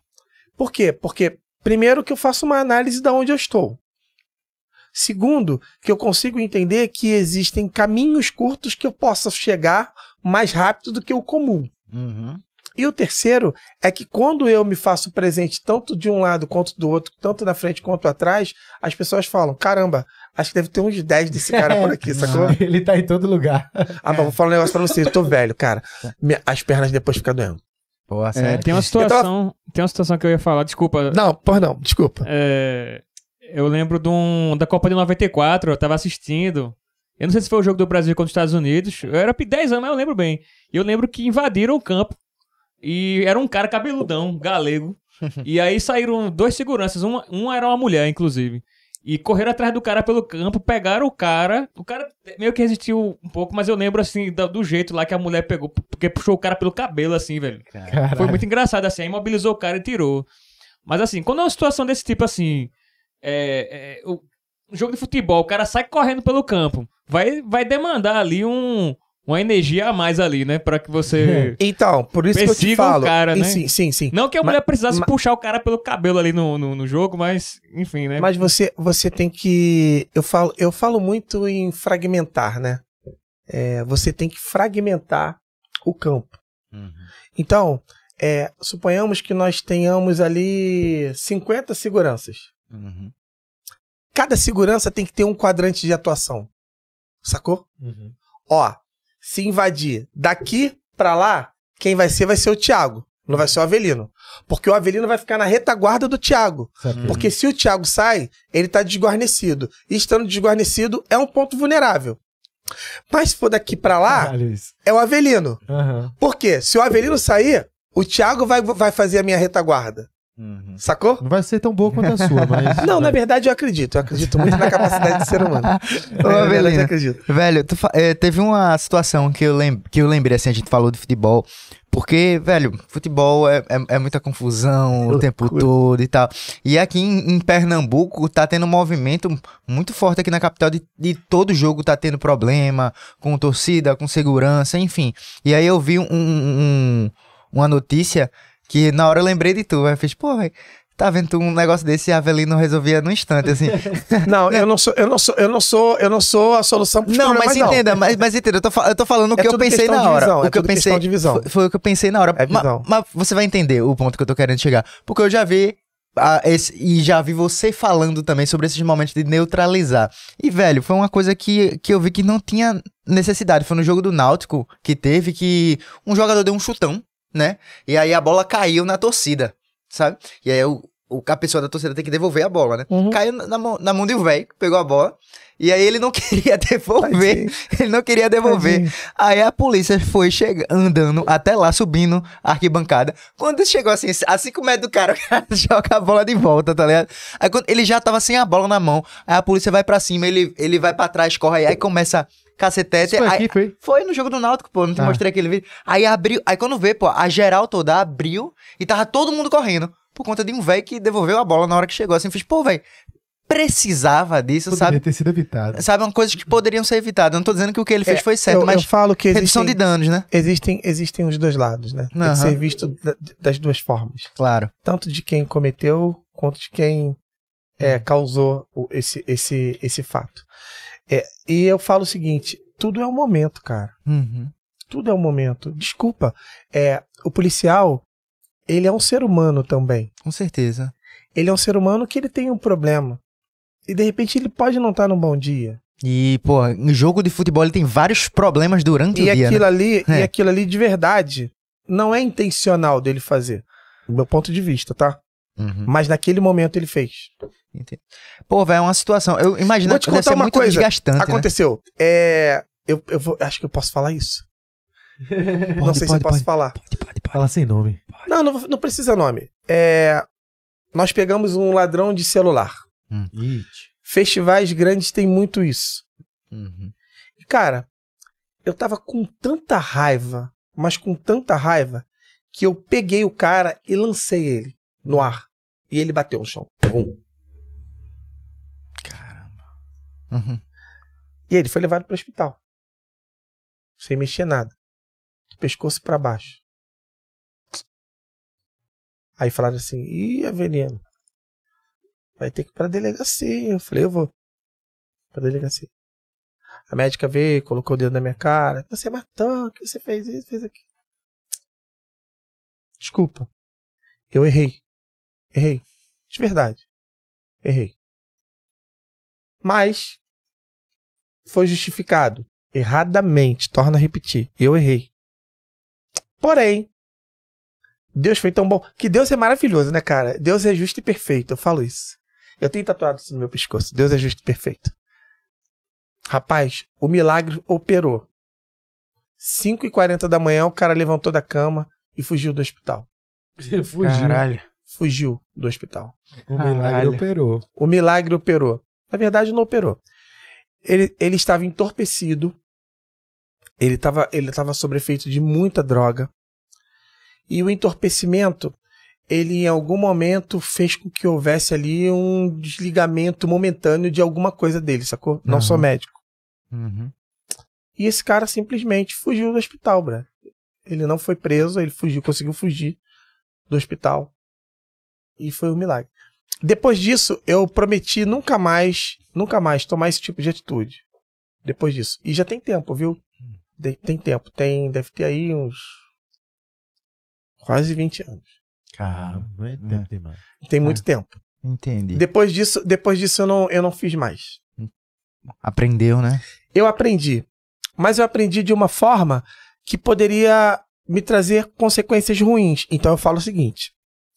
Lembra que nós falamos sobre a questão do treinamento, de condicionar essa galera?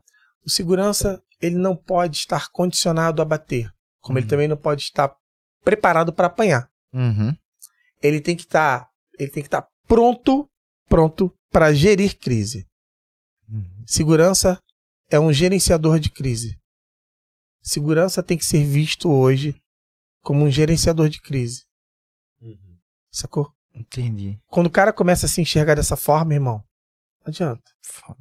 Ma- Só, só pra lembrar que, que eu esqueci quando você tá falando ali do Tiago. Tiago, ele é bombeiro, viu? Ah, tu é Ele bombeiro? já foi bombeiro de shopping. Ah, é bombeiro Ah, civil, né? É, ah, maneiro. É, já foi bombeiro aí. Já, Maneiro. Então a retaguarda dele aí pode estar garantida aí. né? Maneiro, maneiro. Bom, bom. Faz uma linha direta e combate, né, irmão? É, os caras não sabem nem o que a gente tá Na falando. caneta, na caneta. Não, a gente faz uma linha direta, os caras não sabem nem o que a gente tá falando. Velho, agora, só voltando nesse ponto assim que tu falou, tu fala que a segurança hoje, em geral, é mal formada, né? Isso.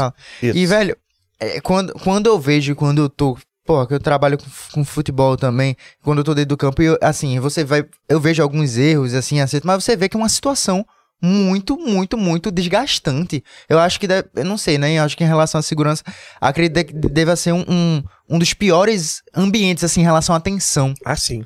Com certeza, né? denso. Eu, eu tive a experiência, né, com, com, com o Ronaldo, né?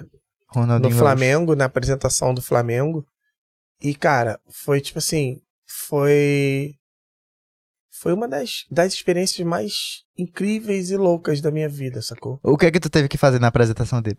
Então, é, nós chegamos na Gávea. Era a apresentação dele. Caralho. É, lembrando que a gente tem um, um videozinho aqui que se quiser a gente. A gente mostra depois, É, deixa, ele deixa fala ele. primeiro aqui, depois É, se quiser a gente mostra. E ti- eu tinha ido lá antes, tinha falado com o pessoal da segurança, tava tudo ajustado.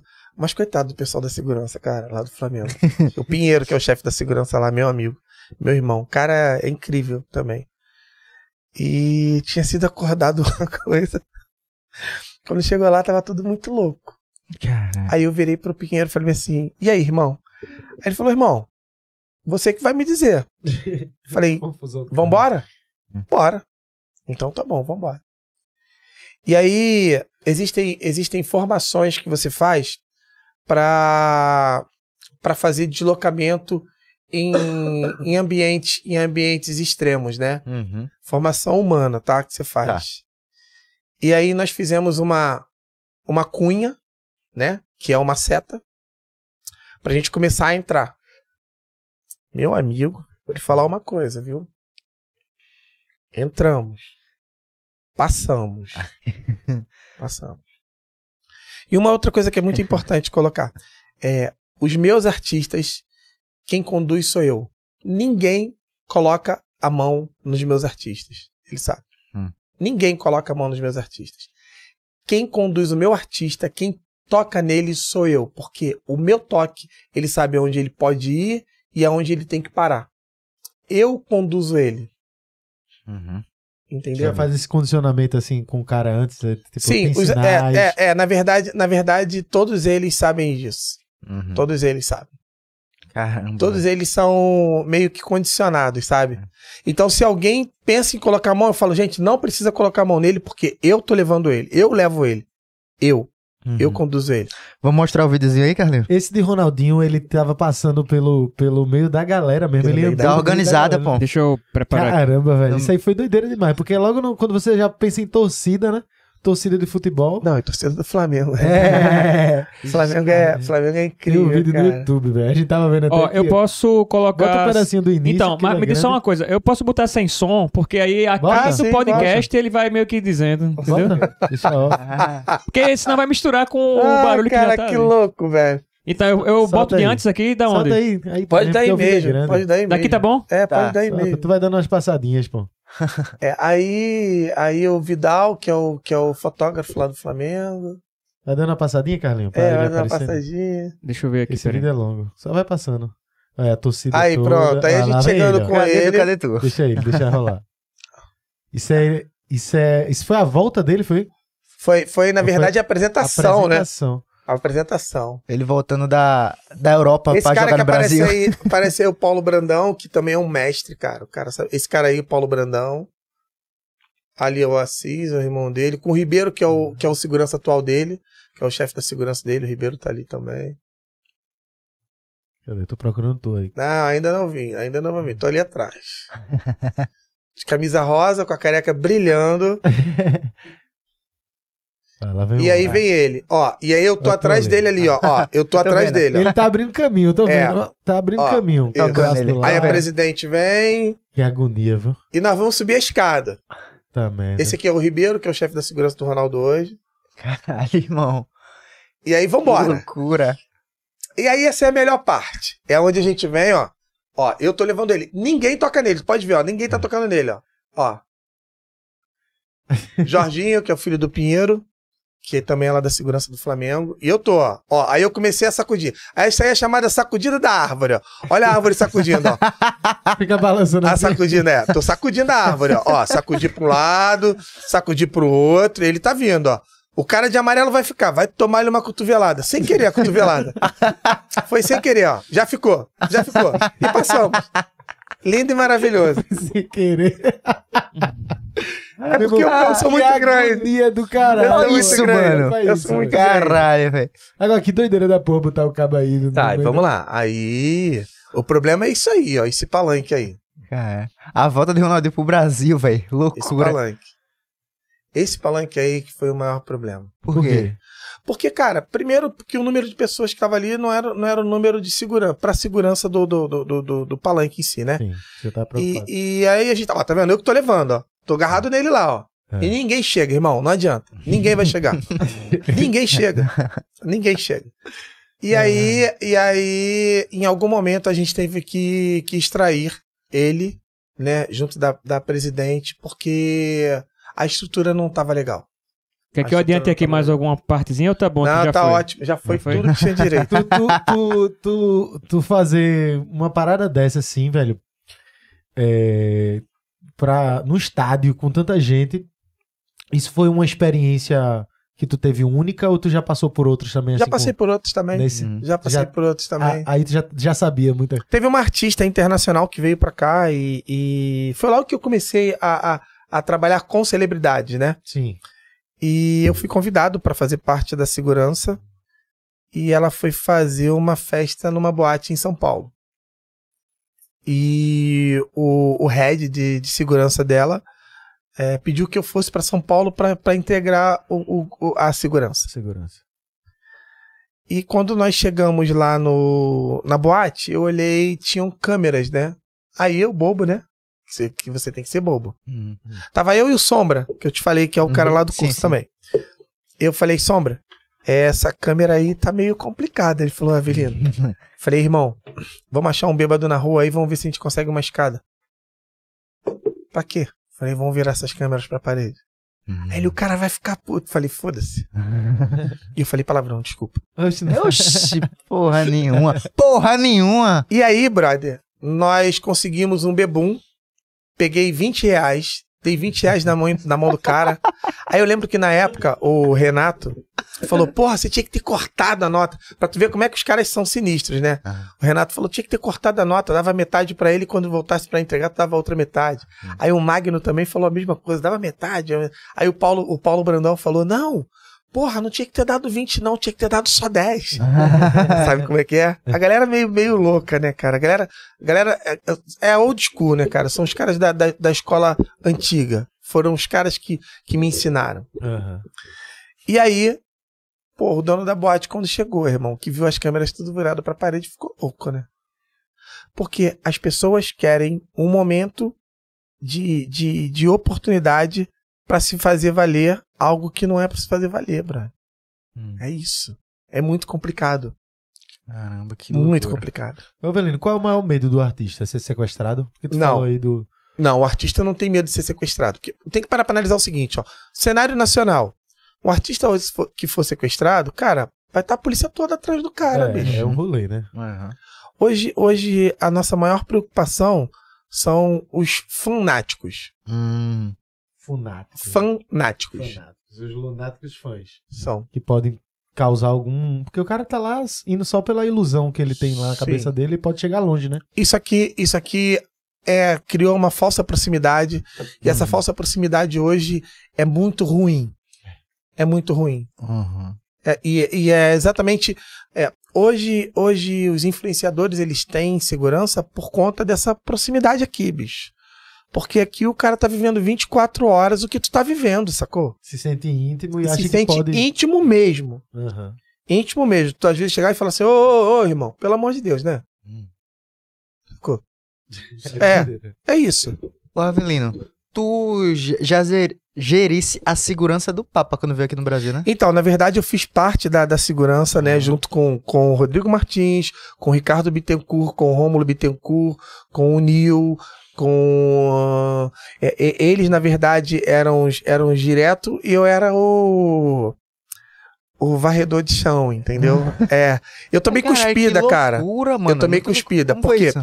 É, tinha, tinha uma parte na JMJ que ficavam chamado clero. Uhum. Então, eram os arcebispos, os bispos e alguns padres. Uhum. Então, nesse lugar, tinha lá, tinha lá o doutor- falecido doutor Elmis, cara, que Deus o tenha, um delegado da Polícia Federal muito incrível. O doutor Dornelas também, os caras da Polícia Federal. Aham. E eles eram a retaguarda. E eu era a frente. Uhum. E, e, tipo assim, eu era o cara que falava assim, eu que falava não, bicho. Uhum. E aí teve um padre lá que cuspiu na minha cara porque eu falei pra ele que ele não podia entrar. Sério, velho? É, cuspiu na minha cara. Que Caralho. loucura, Cuspiu na minha cara. E tu? Eu só agradeci a ele por ele ter cuspido. Pela água benta. Eu Uhum. não agradeci a ele. Eu falei pra ele que o Deus que ele servia Foi Baba Benta. é, Baba é, benta. não era não era o mesmo Deus que eu acreditava, entendeu? Aham. Porque o que ele fez comigo atitude- É. Que A minha atitude, porque na, na verdade a minha vontade era de dar uma patada nele, né? Pra ele cair, né? Já que nem um saco de batata morto, entendeu? Aham. Mas eu não podia fazer isso. Claro. Eu é. não podia fazer isso. É. E naquela época tinha um problema muito sério de manifestação, né? é, eram chamados Black Blockers. Ah, não? Black é, Blockers. Eles Aham. estavam muito atuantes naquela época, né? Sim, sim. Então a gente tinha uma preocupação muito grande. ah, Nós chamávamos de caixa preta. Nós tínhamos uma preocupação muito grande com a caixa preta. Aham. E, e na época até a Força Nacional também estava lá em Copacabana. Os caras deram um apoio incrível lá também. Qual é a maior operação que tu já participou? Foi a maior operação. Essa, essa do Papa com certeza foi, Cara. foi a maior operação. Pô, é- Tu tem noção, assim, de, de quantas pessoas estão envolvidas no processo?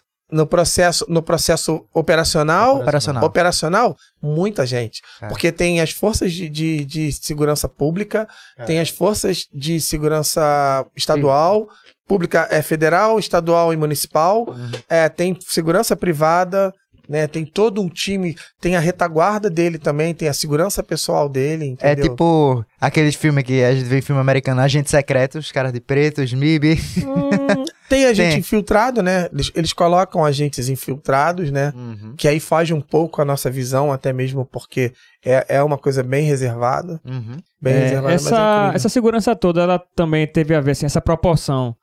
Tem a ver com o histórico é, que tem com os papas, tipo, por causa dos, Sim. dos atentados que ele já Sim, sofreu. Porque, assim, sim, à medida que vai tendo sim, tem todo um protocolo. É, tudo na vida é isso, assim. Toda vez que su- surge um, um acidente com alguma coisa, eles fazem uma revisão pra na próxima melhorar e ficar mais eficaz, né? É, então, Com- eu, com eu, eu falo isso. que todos os protocolos de segurança, eles são sempre renováveis, né?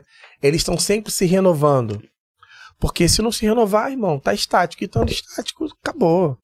Todos os protocolos, como do, do artista também. É, eu vou falar pra vocês uma coisa que poucos, poucos seguranças sabem fazer. Hum. Cheque de segurança em aeronave, em jato. Hum. Como é? Como seria um cheque desse? É você checar a aeronave. Ah, entendi. Cheque Tu de fa- segurança. Sim, sim, sim. Sim, sim, sim. É. E a galera. Mas, mas mais detalhadamente seria como assim? Você faz um check pra ver se tem o quê? Um- Uma bomba, um... Não, na verdade, na verdade existem, existem dispositivos dentro de uma aeronave, na parte externa de uma, de uma aeronave, que se porventura não estiverem adequados, a aeronave ela cai. É mesmo. Lógico que sim. Caralho, velho. Mas já é um conhecimento. Isso vai, parte. isso vai além. É, porque. é- Porque o meu 01 tinha jato. Aham. E aí a gente tinha os pilotos. Uhum. Então, ei, me ensina a fazer um cheque de segurança. Como é que é? O que, que eu tenho que ver? Como é isso? Como é aquilo? Aí já é um É a diferencial. busca, é o que eu falo. É. é a busca pelo conhecimento. Então, a galera que tá estática, procura, procura ler um pouquinho, procura estudar um pouquinho. Como tu mesmo falou, quando você entende qual- o que é que você é, o, que- o que você tem que fazer. Você tem que É buscar isso, mais. Você Tu tem tá que lá, buscar vai mais. buscar mais. E buscar mais. Sair da zona de conforto. É Não- buscar não, mais. ficar, né? Não, não, se não manter ficar. em zona É, de não conforto. ficar. É ir buscar mais. E eu falo que quando você vai buscar, cara, você consegue encontrar um monte de coisas, entendeu? Cara, eu vou dar um mijão. Agora Vai. fui eu que Eu ia, estilei. é, eu ia dizer. Eu quero lembrar a falou de- Avelino que se ele quiser ir no banheiro também, fica à vontade. Não, não, não, tranquilo. A gente. A gente Eu fico 15 horas. Eu fiquei 15 horas agora. É, pô, tá da, Etiópia, da Etiópia até, até a Coreia do Sul, brother. Dentro de um avião, sentadinho lá, tranquilo. Eu sou muito condicionado. Eu, eu trabalho muito a questão da cabeça, sabe? Eu sou muito condicionado psicologicamente. Pra tu estar preparado, né, pra situações. É porque a diversidade funciona, né? Aham, total. A diversidade funciona. Quando eu trouxe aquele assunto do, do- da segurança internacional como é, eu trouxe por dois motivos. Primeiro porque a gente tem aquela, aquele estereótipo, estereótipo do americano segurança com aquele fonezinho do lado que tá lá fazendo uma puta de uma operação para todos os eventos que eles fazem. Mas ao mesmo tempo para trazer um assunto de que, que por exemplo, na, na Argentina a gente teve recentemente um quase um atentado com Cristina, né? É. E Foi louco, aquilo foi é. uma loucura do caralho. Foi E louco. tem outras referências no mundo. A gente já viu O próprio, o próprio ministro do, do Japão, né, cara, que foi assassinado, total, foi né? assassinado, velho. É, Uma foi situação dessa, claro que tu não trabalha hoje pra político, né, direto, mas numa situação dessa, assim, tu, tu quando viu aquele vídeo mesmo da- do, atentado na Argentina, tu ficava, tu, tu ficava analisando aquela situação, tentando buscar de onde vinha. Gabriel, Tu se coloca eu, vou, naquela eu vou falar uma coisa pra você. É, isso vale pra quem tá assistindo a gente. Em situações de tumulto, Hum. observe sempre as mãos das pessoas. Toda ação contundente, Gabriel, vem das mãos. O cara não vai lançar uma faca em cima de você com os pés. Uhum. toda ação contundente vem das mãos. Ali o foco era estar atento. Toda ação contundente vem das mãos. Perdeu o time ali, né? Não tô pra julgar, como eu falei pra você, eu não sou especialista absolutamente em nada, eu sou um cara que vivencio. Aham.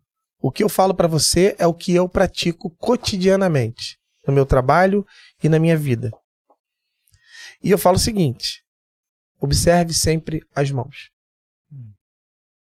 Foi foda, porque aquilo ali o caba tava do lado, né, velho? Chega, deu um susto. Teve, teve um. Teve até, eu não lembro qual foi o, o- Acho que faz uns dois anos, ou foi antes da pandemia, ou foi durante a pandemia. Que também teve outro atentado de um cara que chegou, que era algum político, que o cara chegou a atirar e a arma pinou lá e, é, e não, não deu certo. Os caras foram em cima, agarraram ele. Tu lembra desse? Tá- Tu tava Não, falando do caso da Argentina agora, foi Eu esse? falei da Argentina, mas já tô puxando Sim, pra sim. outra. Assim. Tá Tem uns casos desse ao longo da história que é muito doideira, porque. Sabe por que eu tô trazendo isso? Não é nem pra gente julgar e dizer se o cara tá certo ou se houve erro ali. Mas é porque é algo que é muito surpre... é lembra que eu falei, lembra que eu falei grande. sobre, a- sobre a questão da, da, do olhar preventivo? Sim. O olhar preventivo é isso. Uhum. O olhar preventivo é isso. É você estar olhando a quem e além do que tá ali. Esse é o olhar preventivo. E quando você tem olhar preventivo, desculpa, irmão. Desculpa. Subiu no palco. Não sobe. É, é sobe, difícil, é difícil de subir. Uhum. Porque a ação de presença preventiva faz com que as pessoas entendam o seguinte. E caraca, tem gente ali. Tem gente ali. E isso, isso é, é, é- Eu falo que entre o sonho e a realidade tem que ter você. Sim. Uhum. Entre o sonho de estar próximo e a realidade de ver quem tá ali, tem que ter você. Uhum. Tu já passou por algum tipo de situação, é, seja ao longo da tua carreira, como profissional de segurança, que te trouxe um risco de vida? Assim, Eu já, "Puta eu, já, merda." eu já rolei a escada com o filho de um prefeito de uma cidade. Caralho. É. Na porrada. ele tentou subir o palco pela frente e não conseguiu. E aí eu marquei ele. Eu marquei. E aí quando eu olhei, o cara tava no palco, em cima do palco, Brad. Em cima do palco. Aí eu olhei e falei, cara, não acredito. Aí eu fui, encostei nele e falei, ei, o que, que você tá fazendo aqui? Ele falou, não, não, sou filho do prefeito. Eu falei, não, não, tá aqui tu não vai ficar. Eu vou ficar, tu não vai ficar. Aí eu fui, né, irmão? Rolei com ele a escada. E uma escada bem, bem, bem, bem, bem extensa. Caralho, velho. Bem extensa. Podia ser com os daqui, os prefeitos daqui, ia ser bom. mas Imaginando a cena do filme dessa. aqui. assim. É. É, e, e, tipo assim, o que foi mais incrível foi depois a, a artista falando pra mim, né? Falou, nossa, quando eu olhei pra trás, eu só vi você só perna, só, só perna voando. só." Ô, Avelino, É, bom, com o filho do prefeito é bom. uma pergunta. No teu, no teu horário de lazer, Eu não tenho horário de lazer. porra, Ah. nem mínimo, minimamente. Não, então, a minha, a minha família, a minha esposa e as minhas filhas, elas sabem sabem que o meu trabalho, eu trabalho com isso aqui, eu trabalho com telefone. Uhum. É, a minha esposa, ela até falou, ela falou, você não sai desse telefone no início. Hoje ela entende que eu trabalho com telefone, minhas filhas entendem. Meu horário de lazer tá sempre voltado para minha família. Hum. Agora, agora eu vou ficar um pouco mais em casa. Agora eu vou me dedicar um pouco mais. Eu, eu, eu vou lançar um curso online, né? A gente tem aí a ideia de lançar um curso online. Na Já- segurança também? Não. é para segurança, para segurança. Uhum. É para segurança de celebridades. Vai, vai ser, vai ser específico. específico para segurança de celebridades, sacou? Entendi. E eu vou me voltar um pouco mais para isso. Já tem, já tem todo, todo um aparato para se fazer isso, para fazer isso rodar. Entendi. Não vai ser caro. Não vai ser caro. Que massa. Vai ser, vai ser acessível às pessoas que querem um pouco mais de conhecimento.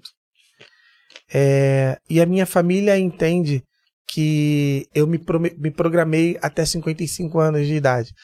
Eu viajo, né? Quando dá para viajar, eu viajo. Agora, agora então eu vou conseguir viajar um pouco, né? Mas meu momento de lazer é um momento muito restrito. Eu sempre tô. Eu, eu, eu não vou pra botequim, eu não bebo, Uhum. eu, não, eu não vou pra balada, que eu não gosto, porque eu vivo disso, né? A gente Ah, vive isso. É. E graças a Deus eu encontrei uma esposa que também não gosta. E é porque e- e é- era basicamente isso que eu ia perguntar, porque a gente conhece outras pessoas que trabalham na área de segurança e, tipo, velho, praticamente o, o cara tá indo pra lazer, mas chega lá e ele tá trabalhando, velho. Tá 100% atento, não tá consegue. sempre atento. É. Tá ligado? Tá Eu ia sempre perguntar atento. se tu tem essa, essa visão também. É, É, porque tu eu não tenho, curte, tenho, né? eu tenho, porque eu chego nos lugares, eu vejo onde está a saída, se o segurança está posicionado direito, se o segurança está tá, tá, tá É. adequado E tu pro fica olhando assim, pô, isso vai É, dar puxando merda. essa parte do Sim. lazer. Vai dar merda. Isso vai É dar merda. isso. Vai É dar isso. merda, hein? Aí já fica noiado, né? E elas sempre falam pra mim, nossa, você sempre fala que vai dar merda e dá merda, e dá merda. é A foda. gente É. tem um amigo que é, é, policial militar. E meu amigo, tu chama ele pra praia, parece que ele tá fazendo a segurança lá. Fica todo agoniado, não sei o que, encosta aqui. Aí vai. Teve um dia que a gente foi pra um carnaval, foi pro Galo da Madrugada. Mesmo o cara passou três horas no Galo da Madrugada, parado aqui, ó.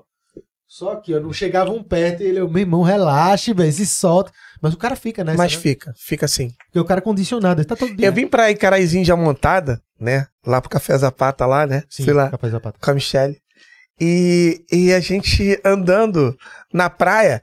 Pô, aí eu falei, cara, a gente não tá andando muito longe, não. A gente tá sozinho aqui, de repente, vagabundo pode vir aqui, botar uma arma na nossa cara. Falou, para, garoto, tu não tá trabalhando lá.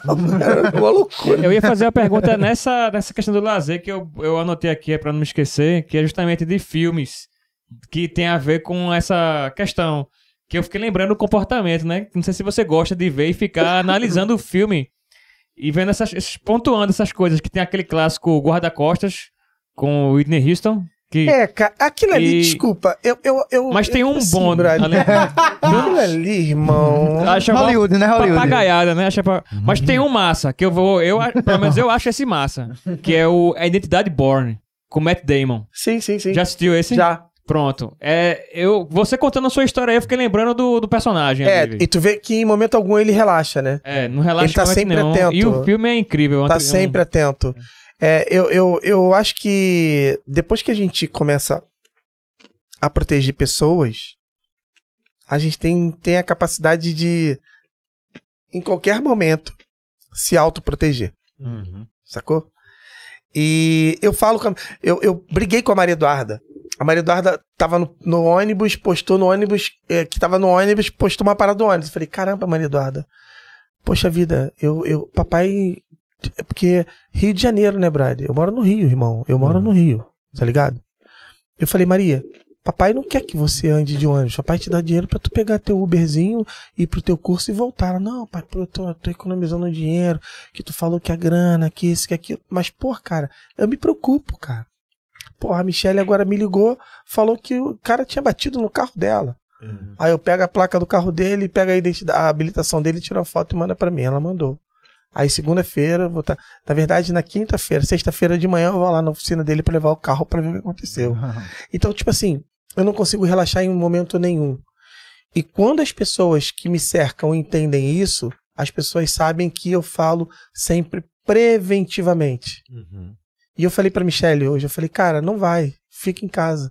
Não sai não, não vai não. E ela foi e aconteceu uma parada. tá ligado, meu irmão? Uhum. É, é- é- é- tem, tem esse cuidado, eu tenho esse cuidado. Você sabe que eu cuido, né, cara? Você, você é um dos caras que, que a gente tá sempre se falando. Cuida de mim. Eu cuido de você. altas Eu cuido- vezes. Eu- então, mas só pra sim- você entender, eu acho que é uma questão humanitária. Eu falo muito de, de humanização, porque eu consigo enxergar o Gabriel como o Gabriel me enxerga, sacou? Uhum. A nossa amizade, o nosso carinho, o nosso respeito, ele não tem valor nenhum. O único valor que ele tem é o valor da verdade que você é pra mim e que eu sou pra você. E que passa a ser pros meninos. Aham, total. Sacou? Não tem troca, Gabriel. Hoje em dia tudo tem que ter troca. Sacou? Foda. Pô, se o Gabriel me dá uma, uma, uma vantagem, pô, eu tenho uma contrapartida ali pra ele. Hoje em dia tudo é isso. E, cara, eu vou te ser sincero, irmão. Eu eu tô indo pro caminho que eu sei que é um caminho legal, sabe? Eu, Gabriel, hoje eu não compro mais roupa, eu ganho roupa. Sacou? Pô, eu, eu cheguei. Eu cheguei aí. E eu mandei pros meus amigos que eles ficavam sacaneando. Ela da loja, compra. Eu falei, compro nada, otário. Quando chegou a roupa lá, eu fiz o vídeo e mandei pra eles. Pro Rodrigo e pro Nil. Mandei pros dois. Eu fiquei até feliz quando tu disse que a galera disse pra tu antes que Gabriel era chato, porque isso é, pra mim é do caralho Sim. quando dizem que eu sou chato, porque Sim. eu sou mesmo. Sim, sim, Porque se sim. deixar na mão dos doidos, no- se não Sim. tiver um chato no grupo, Sim. eu, meu irmão, aquilo desanda. Sim, e, é e- massa. e eu falo que isso é cuidar, brother. É. Isso é cuidar. Vai. Vai. Ah, Cara, a gente já tá aqui há uma hora e Uma hora e- 37 é, minutos, brother. Duas horinhas aqui a gente vai terminar daqui a pouco. Eu quero trazer um assunto interessante, porque tu falou de, da questão humanitária e tu fez diversas ações. Ixi, aí tu vai me arrebentar, hein? Pô, Ah. velho, tu, fez, tu participou de diversas Eita, ações pra. Caraca. Inclusive na mano. pandemia, não foi que rolou? Foi, na pandemia. Aquela questão de Manaus, tu chegasse lá, chegasse junto, sempre postando as fotos lá, presente no, em todos os ambientes e representando também muitos artistas, né, que tiveram que. te- Então, cara, vamos, vamos falar de Manaus, que, que Manaus pra mim foi. A minha filha me mandou uma mensagem, eu não sabia. Ela. Ixi. Vai me arrebentar. Desculpa. Mas é isso, é emoção. Caraca. A minha filha falou pra mim. Caraca, meu. É isso aí. Faz parte, mano. Tem como cortar tá ao vivo, tá ao vivo. A minha filha falou pra mim que ela se preocupou quando eu fui pra Manaus, que ela achou que eu não fosse voltar pra casa, que eu fosse morrer lá. Caralho. E ela veio falar isso agora, sacou? Ela veio falar isso agora. Caramba. E isso me tocou muito. É, eu falo que quando a gente se propõe a proteger vidas, a gente se propõe a dar a nossa própria vida. É, os meus VIPs, os meus principais, eles sabem que se necessário for o sacrifício da minha vida pela vida deles, eu dou. Total. Porque eu sei que a minha família vai ficar amparada. Aham. Que ele vai olhar pra minha família e falar assim, cara, essa é a família do cara que salvou a minha vida. Sacou? Sei. Total. É, porra. Caramba. Tu chegou a, Tu levou. Foi a questão dos oxigênios, não foi? É. Nós fomos pra lá. É, nós chegamos no dia crítico, né? No dia crítico, inclusive queria até aqui falar é, que o pessoal da Polícia Civil, lá na, na, na pessoa da doutora Kerna, doutora Emília, doutor Juan, doutor Valério, tem uma galera lá, cara. Pessoal da Polícia Militar também, pessoal do Corpo de Bombeiros, pessoal da Aeronáutica, pessoal das ONGs que estavam lá ombreadas e fazer o que fizeram. A gente chegou, cara, no dia que tava morrendo muita gente, brother. Muita gente. De tu chegar nos hospitais, que nós, nós chegamos primeiro com uma leva de 60 concentradores de oxigênio. O concentrador de oxigênio, ele ajudava a não deixar o cara ir pra bala de oxigênio, sacou? Total. Então ele entrava no concentrador de oxigênio, equalizava ele, estabilizava ele para ele não ir para a bala de oxigênio. Uhum. Porque o problema todo estava sendo exatamente isso. É mais crítico. A bala de oxigênio que não tinha, que estava chegando da forma como estava chegando. Cara, e eu vi, eu vi uma uma, uma polícia civil, cara, assim, é, trabalhar incansavelmente, sabe qual é? Dia e noite, cara, diuturnamente, os caras com a viatura deles lá descaracterizada, colocavam os cilindros, meu irmão, ia pra cada lugar longe pra caramba. A própria polícia militar também ajudando, sabe, o, o corpo de bombeiros. E, cara, é, mandaram pra gente oxímetro também, porque tinha, tinha muita falta de oxímetro. Os caras estavam vendendo lá, cara, absurdo, um oxímetro 500 reais. Caralho. 500, Gabriel, um oxímetro, cara, 500 reais, bro. Uma parada que custava 70, 80 reais. Caralho. 500 reais. E vou te ser sincero, cara, ali, ali eu vi que, que a mão de Deus estava sobre mim, sabe? E sobre um cara lá de, de Manaus também, o Eduardo. Uhum. Eduardo Alencar, o cara, o cara é, é incrível também, sabe? Ele, ele foi incansável. E, brother, trabalho voluntário que o cara fez, sacou? Uhum. O cara falou, irmão, tô contigo. E nós entramos e saímos de zonas vermelhas. Nós navegamos no Rio Madeira à noite para levar concentrador de oxigênio para um, pra uma cidade que, que tinham morrido nove pessoas, sacou? Uhum. E, cara, tipo, Deus ali na mão, sabe? Dando a mão pra gente. Hum. E, e, cara, o mais incrível nisso tudo é, foi a forma como as pessoas receberam o 01 quando ele foi fazer um show lá, né? Uhum. Ele conseguiu colocar 30 mil pessoas no, na arena. Caralho. Colocou 30 mil porque a capacidade era só 50%, tá, irmão? Porque se fosse 100%, ele colocaria ele, ele lotado tudo, né? colocaria tudo, te- teria lotado tudo. E Caralho. eu digo que hoje eu tenho uma eu tenho uma segunda casa no Amazonas e tenho uma segunda casa também no Piauí. É, É. no Piauí também. É. É, Piauí duas vezes, né?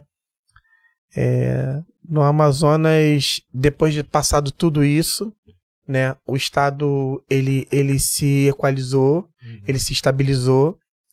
E aí nós voltamos lá para pegar todos os concentradores de oxigênio que nós havíamos deixado e levamos para o Piauí, que o Piauí estava começando a ter, a ter, a ter pico Uhum. de, de, de Covid. E aí, cara, eu fiquei 33 dias, eu e, e Deus, sacou? Uhum. Só nessa, só nessa ação. Só nessa ação. Cara, e- Botava, botava os respiradores, os concentradores dentro do- da picape, da. Era uma touro. Eu saía de Teresina, atacava quatro cidades, voltava. Eu saía de Teresina, atacava mais quatro cidades. E aí eu fui, fiquei 33 dias nessa brincadeira. Velho, esse medo que tua filha teve e só te contou depois. Na hora tu vendo toda a situação, tu Não ficou? tive medo, Não teve. não tive medo. Teve certeza que Deus estava contigo. absoluta, porque eu falo, cara, que quando você faz da forma como como eu, eu faço com amor, cara. Eu protejo vida de pessoas com amor, sacou? Uhum.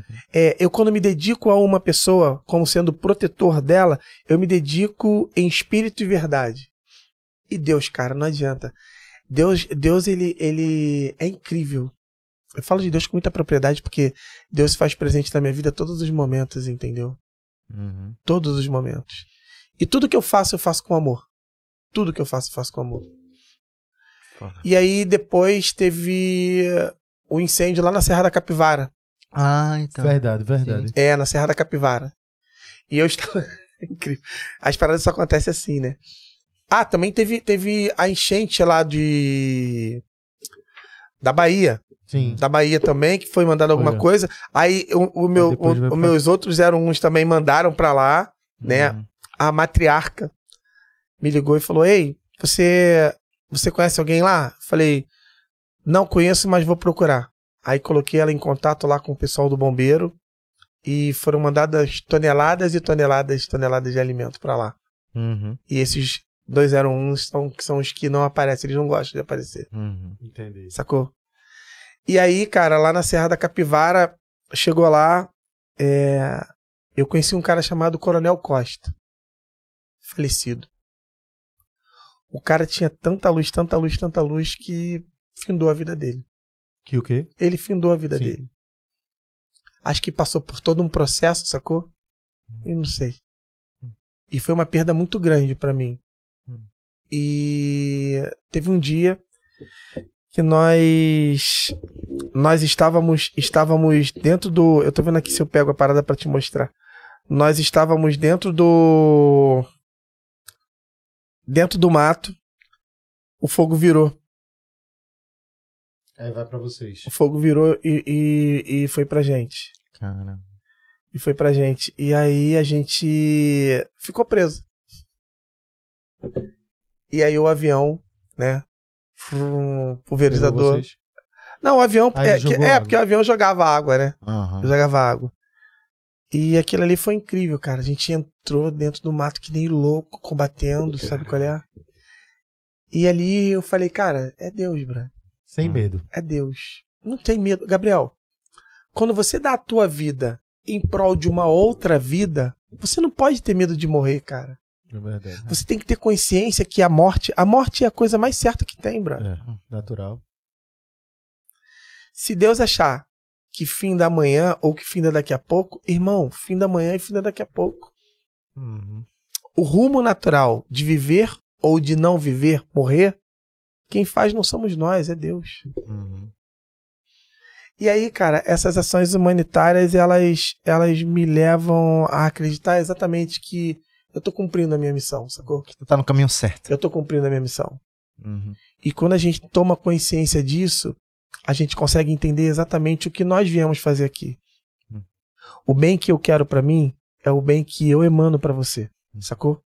Mas se você não tem o bem pra emanar pra mim, irmão, eu estou fazendo a minha parte. Tá na hora, Gabriel, das pessoas começarem a parar de cobrar um pouco o que os outros não fazem por elas. Uhum. Tá na hora das pessoas entenderem que elas fazendo a parte delas, elas estão em paz consigo mesmo e pagando o que tem que pagar ao divino. E a, e a sensação de quando você faz uma. ajuda alguém, faz uma boa ação. A sensação É no final do dia de dever cumprido é É melhor. que- incrível. né? Você tá fazendo ajuda e tá se ajudando. A sua própria saúde mental, né? Tem uma menina, uma menina lá chamada Nadine. Ela ajudou a gente, ela, ela trabalhava no SPA Galileia. Falar aqui rapidinho dela, pegar um gancho.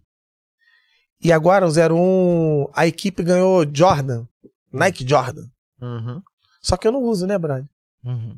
Aí eu já conversei com o 01, ele vai autografar esse tênis Certo. e eu vou levar esse tênis pra Manaus pra dar pra Nadine pra ela fazer um leilão, porque ela tá, ela tá com síndrome de Guillain-Barré Uhum. e ela precisa de uma grana pro trata- tratamento, sacou? Total. Como é essa síndrome, mano? Cara, é uma parada muito louca, degenerativa. Autoimune, né? Tirou, tirou os movimentos dela, sacou? É. caralho, foda. Menina linda, cara, uma energia incrível, uma luz, cara, que tu olha e fala assim, caraca, mano. E tá lá. Tá fazendo a fisioterapia. O pessoal da Polícia Civil também se propôs a ajudar lá pra dar pra dar fisioterapeuta. Mas é um tratamento caro, sacou? Então, de repente, vou até te pedir depois pra tu se tu pode ajudar, cara, Pra fazer, para fazer a divulgação disso pra ajudar ela, Uhum. bora vamos embora. porque aí eu vou pedir pra ele autografar esse tênis, esse Jordan, saca? Uhum. E o meu tênis que me deram de presente, eu vou dar de presente pra ela pro tratamento dela. Foda, velho. Foda. Foda. É isso. Caralho. Eu, eu só tô falando isso, eu não tô falando isso pra me autopromover não, tá, Não. Gabriel? Eu tô falando isso pra isso tomar a proporção que vai tomar as pessoas se puder ajudar ou se puderem Total. entrar ajudar, sacou? É assim gente É a causa, conseguir, cara. né? É, é pela causa, sacou? Não é autopromoção, porque a gente faz tanta coisa, cara, e ninguém sabe. E eu vou continuar fazendo É. sem ninguém saber, É. sacou? É isso. Pra, pra um, um profissional de segurança que te assiste hoje e que já te acompanha e vê teu, tua carreira, que tipo de palavras tu poderia deixar pra ele pra que ele se incentive, que, que ele mantenha esse incentivo dele a chegar até onde tu chegou? Porque Eu tu é não, não cheguei ainda. Eu não Chegou. cheguei ainda, eu tô indo ainda, Gabriel. Tu chegou e continua aí. Eu ainda tô indo, Gabriel. Eu ainda estou indo. Então, para que ele siga o seu caminho. O meu caminho ele não pode seguir porque uma- o meu caminho é meu. Uhum. O meu caminho é meu. Cada um tem a sua parcela, Gabriel. De bônus ou ônus. Sacou? Aham. O que eu posso dizer pra ele é pra ele não desistir dele. Que se ele não acreditar nele, ninguém acredita. Eu acreditei em mim. Uhum. Eu acreditei em mim. Eu sempre acreditei no meu potencial. Mesmo tendo as pessoas falando pra mim, "Ih, Avelino, tu não vai não. Eu fui. Eu estou indo. E eu vou continuar indo. Porque eu acredito no que eu me construí como sendo o que eu sou. Profissional. Uhum. Então, se ele se posicionar como profissional, eu tenho certeza absoluta que ele vai conseguir galgar degraus dignos dele galgar. Porque ele quer fazer isso por ele. Ele quer fazer isso pra ele. Sacou? Foda. É isso. Eu tenho uma pergunta que é massa, que, que, é da galera que eu tava perguntando pros amigos assim. Deixa uma- umas perguntas assim pra gente saber no final. E uma delas é: a galera queria saber se, se te soltar na mata, tu passa 30 dias lá vivo de boa, Sobrevivo. sobrevive. Eu É sobrevivo. tipo um rambo mesmo, desenrola. a Não, primeira como coisa que tu ia Rambo. Faz fazer? fogo, faz Não fogo. como Rambo. Não eu como não passo Rambo. uma semana, porque eu não Ah. faço fogo, como é que eu vou fazer? Não, É. não, não. Não como Ram- Rambo. Como? Como? Não Como como. Rambo. Como Avelino. Ah! É identidade o nome disso, Gabriel. Identidade. Eu não quero ser Rambo. Sabe por quê? O Rambo é o Sylvester Stallone. Eu quero ser o que eu sou. Avelino. Quando eu vou nas minhas palestras, eu pergunto pra todo mundo: o que, que você veio fazer aqui? Uhum. A grande maioria fala assim: ó. Vim ser que nem, quero ser igual a você. Eu falo, opa, Tá errado, Devolve já. o dinheiro dessa galera aí, pode mandar embora. Tá errado, Gabriel. Ninguém é igual a ninguém, Gabriel. Ninguém pode ser igual a alguém. As É pessoas verdade. têm que ter identidade. E eu tenho identidade. Mas sobreviveria na mata, né? Sobreviver, com Ah. certeza. Mole, caralho. mole. Como é que faz o fogo, hein? Como é que eu vou conseguir fazer esse fogo, hein? Dá uma pedrada na árvore, vê que se cai um galho Ah. e E vê se dá uma faísca lá. E... Outra que velho. também disseram assim, no final pergunta ele, quem segura o segurança? Quem segura o segurança? Hum. Ele mesmo. Ele mesmo. Ele mesmo. O segurança só é seguro por ele mesmo. Quando você chega no lugar que você faz uma análise, ah, ou, perdão, uma análise de onde você está, você ali está se autossegurando. Hum. E estar se autossegurando não é estar seguro, é estar tranquilo. Entendi. É isso. Valeu, velho. Avelino, eu queria É. agradecer a tua vinda daqui. Tu é foda demais. É sempre bom conversar contigo, a gente sempre troca muita ideia legal e tu sempre traz um aprendizado pra mim, porque tu sempre traz palavras e pontos de vistas que, que muitas vezes eu não. O cara não vai pegar no dia a dia e tu joga aquilo no momento certo, quando a gente tá. Quando tu tá trabalhando, eu tô junto contigo assim, eu vejo, eu te observo muito. Eu sei que tu é um cara observador, não teria como, mas eu acho que tu já me percebeu também, até nesse início, que eu ficava muito na minha lá, quieto, até com a galera que eu gosto de observar o ambiente, saber com as pessoas que eu tô me relacionando, Uhum. que eu vou. Isso é vou- importante. e, e foi justamente esse, essa observação que eu tive da tua parte que eu cheguei em casa contando para meu irmão e para meus amigos dizendo que eu conheci um cara foda que era, era não, que é você e que eu tenho o prazer de, de te ter como um amigo mesmo porque a gente criou laços já até nessa questão da irmandade de, de se ajudar no que precisar. Eu sei que tu é um cara que eu posso contar contigo e tu sabe, e eu espero que você saiba que você pode contar comigo sempre que a gente tá aqui Uhum. de braços abertos pra tudo que tu precisar, porque a gente é brother. E eu sinto toda essa energia boa e toda essa parada que vem de dentro tua em todas as conversas que a gente, que a gente teve, que a gente vai ter aí pela frente, porque tu é um cara foda. Obrigado, Obrigado, cara. demais. Gratidão. Por ter vindo até aqui. Pô, Avelino. E, não, é, curiosamente, desde as primeiras pautas aqui no podcast, a gente já tinha feito uma pré-seleção de que a gente queria chamar e, pô, o teu nome tá cotado desde o início, Que sabe? legal. Eu disse pra ele no início, ele, que nada, meu irmão. É. Eu vou, eu vou- Aí depois ele, tá, Gabriel. A gente- Não, aí depois ele, tá. Aí ele vai dizendo assim, ah, porque ele viu que eu não era chato, me fizeram minha caveira, fizeram minha caveira antes dele me conhecer. Cara, eu queria, eu queria aqui fazer um agradecimento, né? É, é um agradecimento pequeno, porém de uma grandiosidade enorme. Eu queria agradecer a cada profissional de segurança que trabalha comigo, que trabalhou comigo, que vai trabalhar comigo. Queria que vocês entendessem que esse cara que tá aqui é igual a você que tá aí. Uhum. Queria que você entendesse que levar o pão para sua família é como levar o pão para minha família também.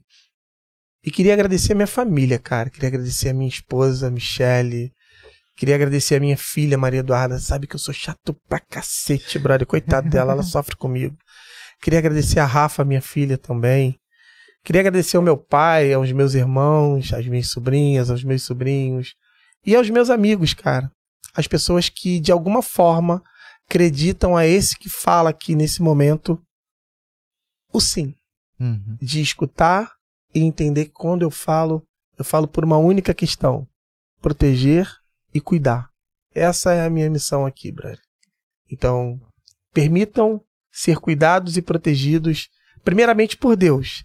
Mas esse cara que tá aqui, com certeza, Gabriel, eu tenho uma missão muito incrível e até meu último suspiro eu vou estar cumprindo essa missão. Cara, É e isso. Foda. o foda é que a gente que conhece, a gente vê a verdade nas palavras, no teu olhar. E isso é que é o foda, né? Porque assim, tu, é, o fato de tu tá na nossa lista é um cara que a gente sempre quis chamar, é, não é só pela tua lógica, pelo teu talento e, e do, do, do que tu faz, que tu faz muito bem, mas assim, tu como pessoa, velho, porque assim, desde a primeira vez que, que eu te conheci, que foi o Gabriel já mostrando, já chegou sendo o- um cara pô, é legal, engraçado, que gosta de comunicar, que gosta de repassar, de, de, de ensinar as pessoas, de passar o aprendizado.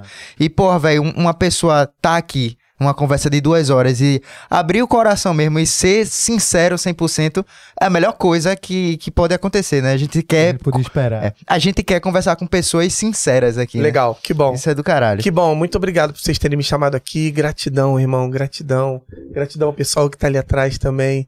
E, cara, eu falo o seguinte: só fica pequeno quem não quer ser grande dentro de si mesmo. Acabou. É isso aí. E é isso. É isso aí. Tamo Show. junto. Galera, você que acompanhou até aqui, não deixe de se inscrever no canal, deixar seu like, deixar um comentário massa aí após esse vídeo deixar de ser ao vivo e virar um vídeo postado. Comenta aí, tamo junto, acompanhe os próximos podcasts aí na semana que vem. Alguns cortes desse podcast com o Avelino vai sair aqui no YouTube e também na Recife Ordinária. Então fica de olho. Obrigado demais aí pelo apoio, pela audiência e tamo junto. É isso aí. Você também pode escutar esse podcast e os outros nas plataformas de áudio, Spotify, Deezer, Google Podcast, Amazon, enfim, em todas as plataformas. É só ir lá, escutar no busão, no caminho de casa, fazendo um cardiozinho, independente, e escutando e acompanhando esse podcast. Semana que vem tem mais. Valeu, galera. Até a próxima. Tamo junto. Uh!